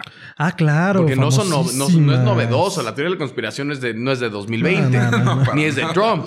No, no, no. Han de La- saber. La, teoría de conspiración, o sea, era Courtney Love mató a Kurt Cobain. Sí, claro. Y, era- y la acusaban de homicida y, le Y gritaban había homicida en la teorías. calle. No, y- es que puso la escopeta. No, No, sé no, cómo, no, para que no. Pareciera Ajá. que él se voló los sesos. Ajá, casi, casi, güey. Sí, Ella ni sí, estaba sí. en el estado, güey. El viernes 8 de abril, Gary, un electricista que había ido a la casa a hacer un trabajo a las 8.40 de la mañana, vio un cuerpo en el vivero pensando que era un maniquí, hasta que vio la sangre en el piso y una escopeta. Lo reportó a las autoridades y ardió Troya. La policía y luego los reporteros llegaron a la casa. Las noticias se llenaron de la nota que, de que probablemente Kurt Cobain había muerto en su propiedad. Wendy, la mamá, y Kim, su hermana, se enteraron de este modo. Cito a Wendy. Mi hijo se fue y se unió a ese estúpido club, haciendo referencia al Club de los 27. Ujú. Le dije que no lo hiciera. Jamás lo voy a abrazar de nuevo. No sé qué hacer. No sé a dónde ir. Courtney estaba internada en Exodus cuando se- en el centro de rehabilitación cuando se enteró y estaba inconsolable. Volvió a casa e identificó el cuerpo. Encontró restos de Kurt que limpió y mantuvo. Cremó el cuerpo, no sin antes recortar algunos vellos púbicos para quedárselos, y enterró una parte de las cenizas bajo el árbol de la casa. El resto las llevó al monasterio budista Namgyalen en Ítaca, Nueva York, donde le hicieron una escultura memorial. Años después, Frances, su hija, tiró las cenizas del árbol en el río de Washington en una ceremonia de despedida. Me atreví a compartirles la nota final, la nota suicida, porque es una carta no solo dirigida a su familia y amigos cercanos, sino a cualquier persona que conozca su música. Courtney la leyó en su funeral y está disponible al público con el consentimiento de su familia. En cuanto a las imágenes que hoy en día están disponibles, sabemos que son obra de un reportero de Seattle Times que encontró un hoyo en la reja de la propiedad y las alcanzó a tomar. Deliberadamente no voy a decir el nombre de este reportero porque es una acción que me parece personalmente de mal gusto, aunque afortunadamente no se alcanza a ver ninguna imagen demasiado gráfica. Fotografías para el equipo forense fueron tomadas y actualmente se encuentran en custodia de la policía y no serán liberadas jamás por respeto y por petición de la familia. Christ siguió tocando en distintas bandas y luego se involucró en la política de los Estados Unidos. Dave Grohl fundó la banda, no sé si lo ubiquen, eh, se llama Foo Fighters. Una banda pequeñita, sí, que, que casi no hace. Pues nada, ya sabes. Casi, y además el, el- el señor ca- ca- cantaba feo. O sea, nadie se dio cuenta Ajá. que el bataco tenía una mala voz, ¿no? Y que además. Sí, pero. ¿Ustedes han visto la entrevista de Dave Grohl cómo aprendió a tocar la guitarra? No. ¿No? O sea, que está ahí y dice: Es que a mí la guitarra me parece muy sencilla porque, pues. Los, para mí, los platillos es como un acorde abierto y los tambores un acorde cerrado. Y Mm. pues si te empieza a explicar cómo escribió Everlong sin saber que tocar ¿Qué la guitarra, y es como, pues, O era sea, como sabiendo, el platillo, pero desde la O batería. sea, el ¿no? platillo es como muy Ajá. abierto y me habían enseñado un par de acordes y era como, y te lo empiezas a tocar y dices, ah, vato, Wow. tenían un, tenían, tenían, tenían un diamante en bruto Allí ahí. tocando la batería. O sea, literal, literal. Literal. y bueno, de Foo Fighters hablaremos un poco después. Y actualmente, Foo Fighters es más exitoso en Europa y Reino Unido de lo que Nirvana jamás fue. ¿No? Y en general, ¿no? Globalmente. Yo creo que sí. Éxito en números tal cual, Ah, ok. así. Pero Bueno. en general, globalmente, pues seguramente sí. güey. Ajá. Son otras épocas también. Era otro México. Courtney Love siguió su carrera de cantante y actriz, apareciendo en shows como Sons of Anarchy y Revenge. Frances Bean Cobain pasó la mayor parte de su infancia fuera de la vida pública. Recientemente se ha involucrado en el mundo del arte, pintando en un estilo muy similar a su papá. Sacó algunas Con canciones. semen y sangre. No, no, no. no, solo pinturas parecidas. güey. Con sangre. Sacó algunas canciones en SoundCloud y en 2014 se casó con el músico Isaiah Silva, de quien se divorció en 2017. Silva, grandísimo hijo de tu pinche madre, se... eh, perdón. Es que con el insulto me pierdo. O sea, estoy, estoy tan enojado que me pierdo. Pero bueno, Coraje. Silva se quedó con la guitarra que usó Kurt Cobain en el concierto de MTV Unplugged. Uh, Si alguien sabe dónde vive, sí. ah, hubo un mande, pedo, ¿no? un- Por esa guitarra. mande, deja un comentario ahí abajo del video o, de, o deja un comentario en el podcast para que vayamos a buscar la guitarra de Kurt Cobain y regresarla a donde vive. Esto no es una apología del delito. Este, esto no representa ninguna visión que Miren Grit pudiera tener. Este esto es una visión, una opinión muy-. Esto es una opinión únicamente personal de la persona que la expresa y no representa ninguna de las visiones de Miren Grit podcast. Gracias. Luego, el disclaimer. Silva, Sí, por favor. este hijo de su chingada madre, alegó que Courtney Love y Frances lo habían amenazado de muerte si no regresaba la guitarra, cosa que el juez descartó y hasta donde logré investigar al día de hoy, el caso aún no se ha cerrado. Ah, Insisto, si alguien sabe. Así que vayan a sus redes e inúndelo de mensajes al hijo de su pinche madre para que le devuelva a Frances algo que es suyo por derecho, de su papá y su herencia. La solución de Ricardo es mucho mejor que la mía. Háganle caso a Ricardo. Quisiera cerrar este episodio con una cita de Charles Cross, amigo de la banda y autor de la biografía más completa al día de hoy de Kurt Cobain. Cito. En 1994, el año que Kurt murió, 31.000 norteamericanos se suicidaron. En 2015, el número subió a 45.000.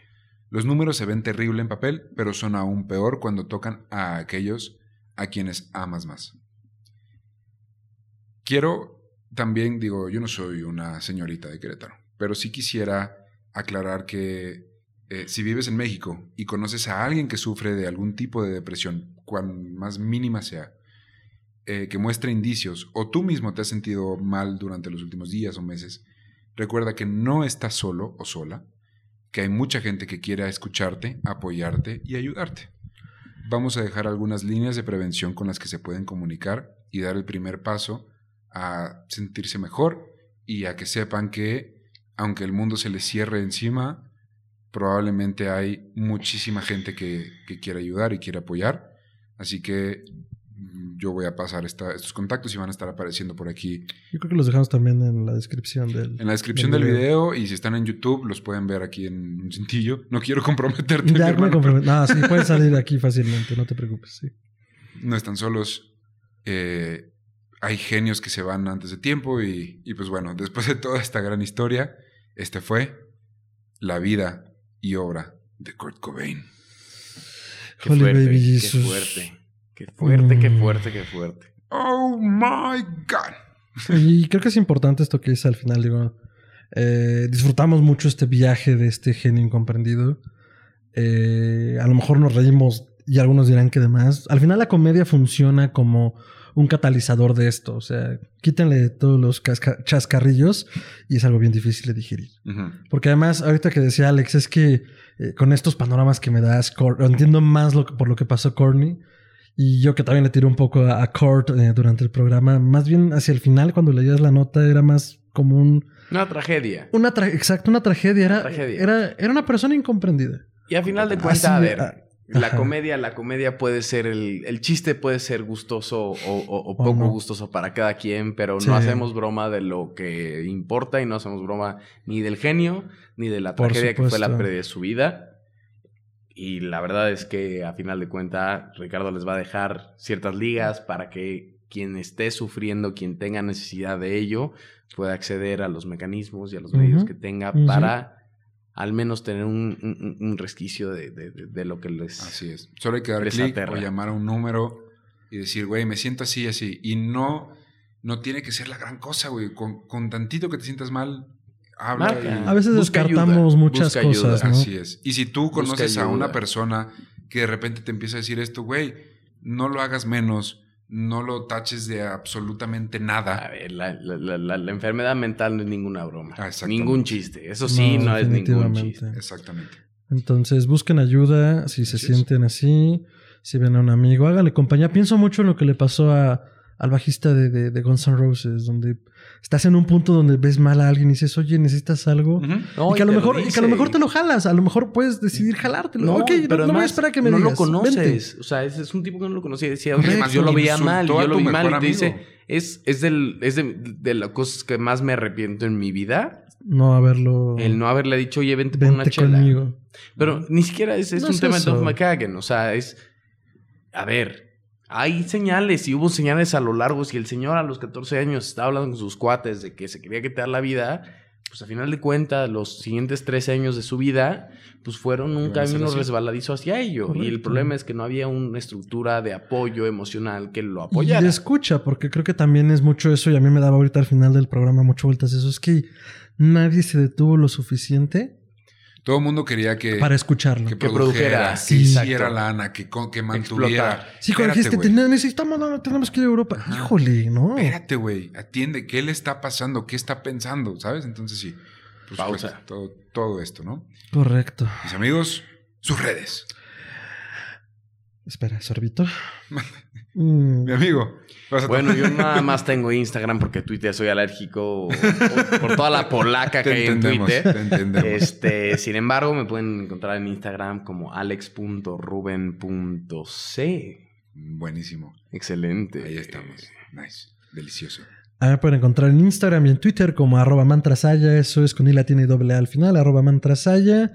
Eh, comparto muchos memes de gatitos, cosas del terror, festivales, proyectos en los que andamos, colaboraciones. Llegamos por el terrón, nos quedamos por los gatitos. Por los gatitos, cómo no.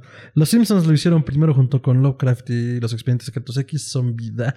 Eh, en Facebook me pueden encontrar como Fernando Santamaría, traigo un turbante muy simpático. Ahí también hacemos un poco de ruido. Y eh, pues nada, eso. Perfecto. A mí me encuentran como arroba tiranosaurio rix, eso es con X al final, Twitter e Instagram. Ahí estamos compartiendo ideas y algunos y, y siendo guapo. Siendo, Spoilers. Tira- Cuando guapo. tirando rostro y Tirando recogiéndolo. rostro. Tiranosaurio rostro y siendo, Ay, güey. este, siendo un rockstar de auténtico, un auténtico rockstar. No, muchísimas gracias. Y por ahí soltamos algunos spoilers de episodios que, pod- que podrían venir.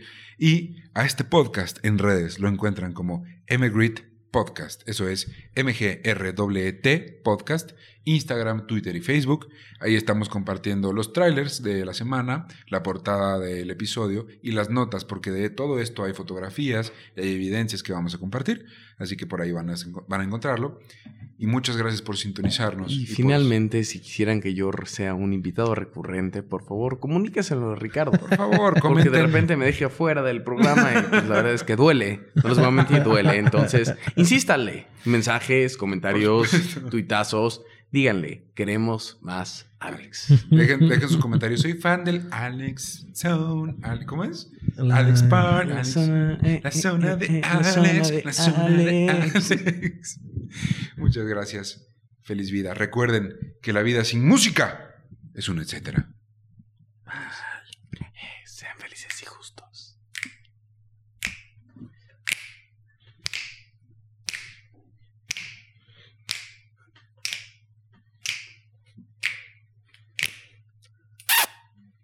Y esa fue, esa fue la historia de Kurt Cobain contada por todos nosotros. Sé que fue un episodio algo largo, pero bueno, queríamos que quedara en una sola parte para que se pudiera disfrutar así.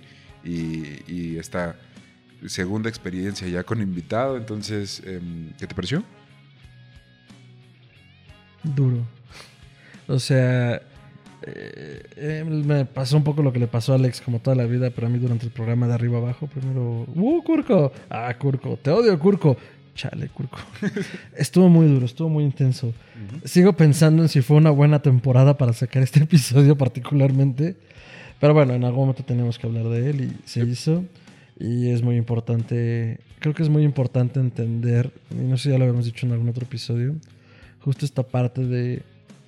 Olvídense de la parte del genio creativo. Creo que la palabra genio hace mucho daño en muchos sentidos y lo demuestra mucho Kurt Cobain y otros cantantes. Pero la parte creativa y tan sensible es algo que es bien delicado en un mundo que nos quiere comer todo el tiempo y que nos hace comernos entre nosotros. Sí. Entonces, eh, yo sí quisiera repetir un poco lo que dije en el programa. Es importante saber escucharnos y escuchar a otros.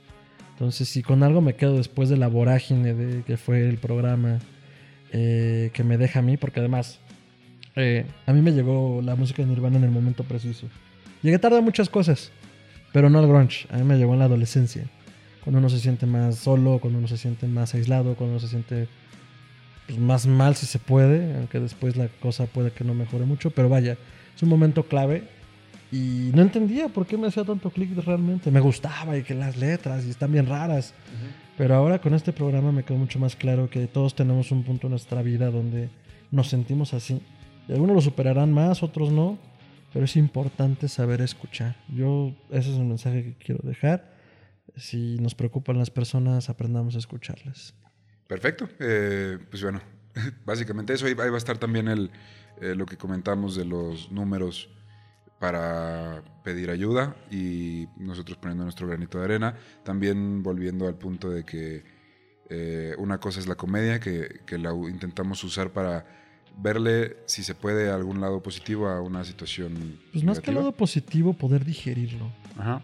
Eh, la comedia nos ayuda a digerir situaciones complejas, situaciones difíciles y, y a partir de eso poder entenderlo realmente Así es. y rescatar justo lo, lo valioso de algo que de otra manera sería muy difícil de leerlo o habría que tener un estómago muy duro para poder entenderlo. Pasa con el horror, por eso tenemos en general las personas un morbo al horror, aunque no lo aceptemos, porque nos ayuda a digerir situaciones y pues creo que es lo que nos ayudó a transitar de principio a fin y Sí. pues entender de qué iba esto, ¿no? Y en cuanto a la, la información y así, les vengo a recomendar el último libro. Eh, yo No saqué casi toda la información del libro Heavier Than Heaven, o Más pesado que el cielo. El cielo, qué buen título. Es este, lo escribió Charles R. Cross, lo encuentran en Amazon, en las librerías eh, que ustedes acostumbren visitar. Es, está bien, es largo, es algo pesado. La historia de Kurt no podría ser, no podría dar un libro diferente a algo que no fuera pesado, pero, pero la verdad es que bastante bien. Si quieren aprender muchísimo más detalle, está hecho al, con, pincel en cuanto a datos duros, información numérica precisa, event- o sea, y esta persona, Charles, es un- una persona muy cercana a la banda y a, los de Nirvana, que ya no es Nirvana, pero bueno, se lleva muy bien con Courtney Love, con Grohl, con Christ y con todos. Entonces, recomendado. En cuanto a media, hay documentales, está el MTV Unplugged de Nirvana, están, hay varias cosas, pero al final eh, es que tanto se quieren meter ustedes, entonces por ahí eh, si los encontramos o, o vamos descubriendo cachitos que nos permitan las redes sociales compartir, van a estar ahí. Muchas gracias por llegar hasta acá. Gracias por darle en me suscribe, en me encampane, en me guste, en me todo. En, tanto aquí como en nuestras redes sociales. Así que feliz entre Navidad y Año Nuevo. Que es cuando uno más engorda, cuidado. Cuídense mucho.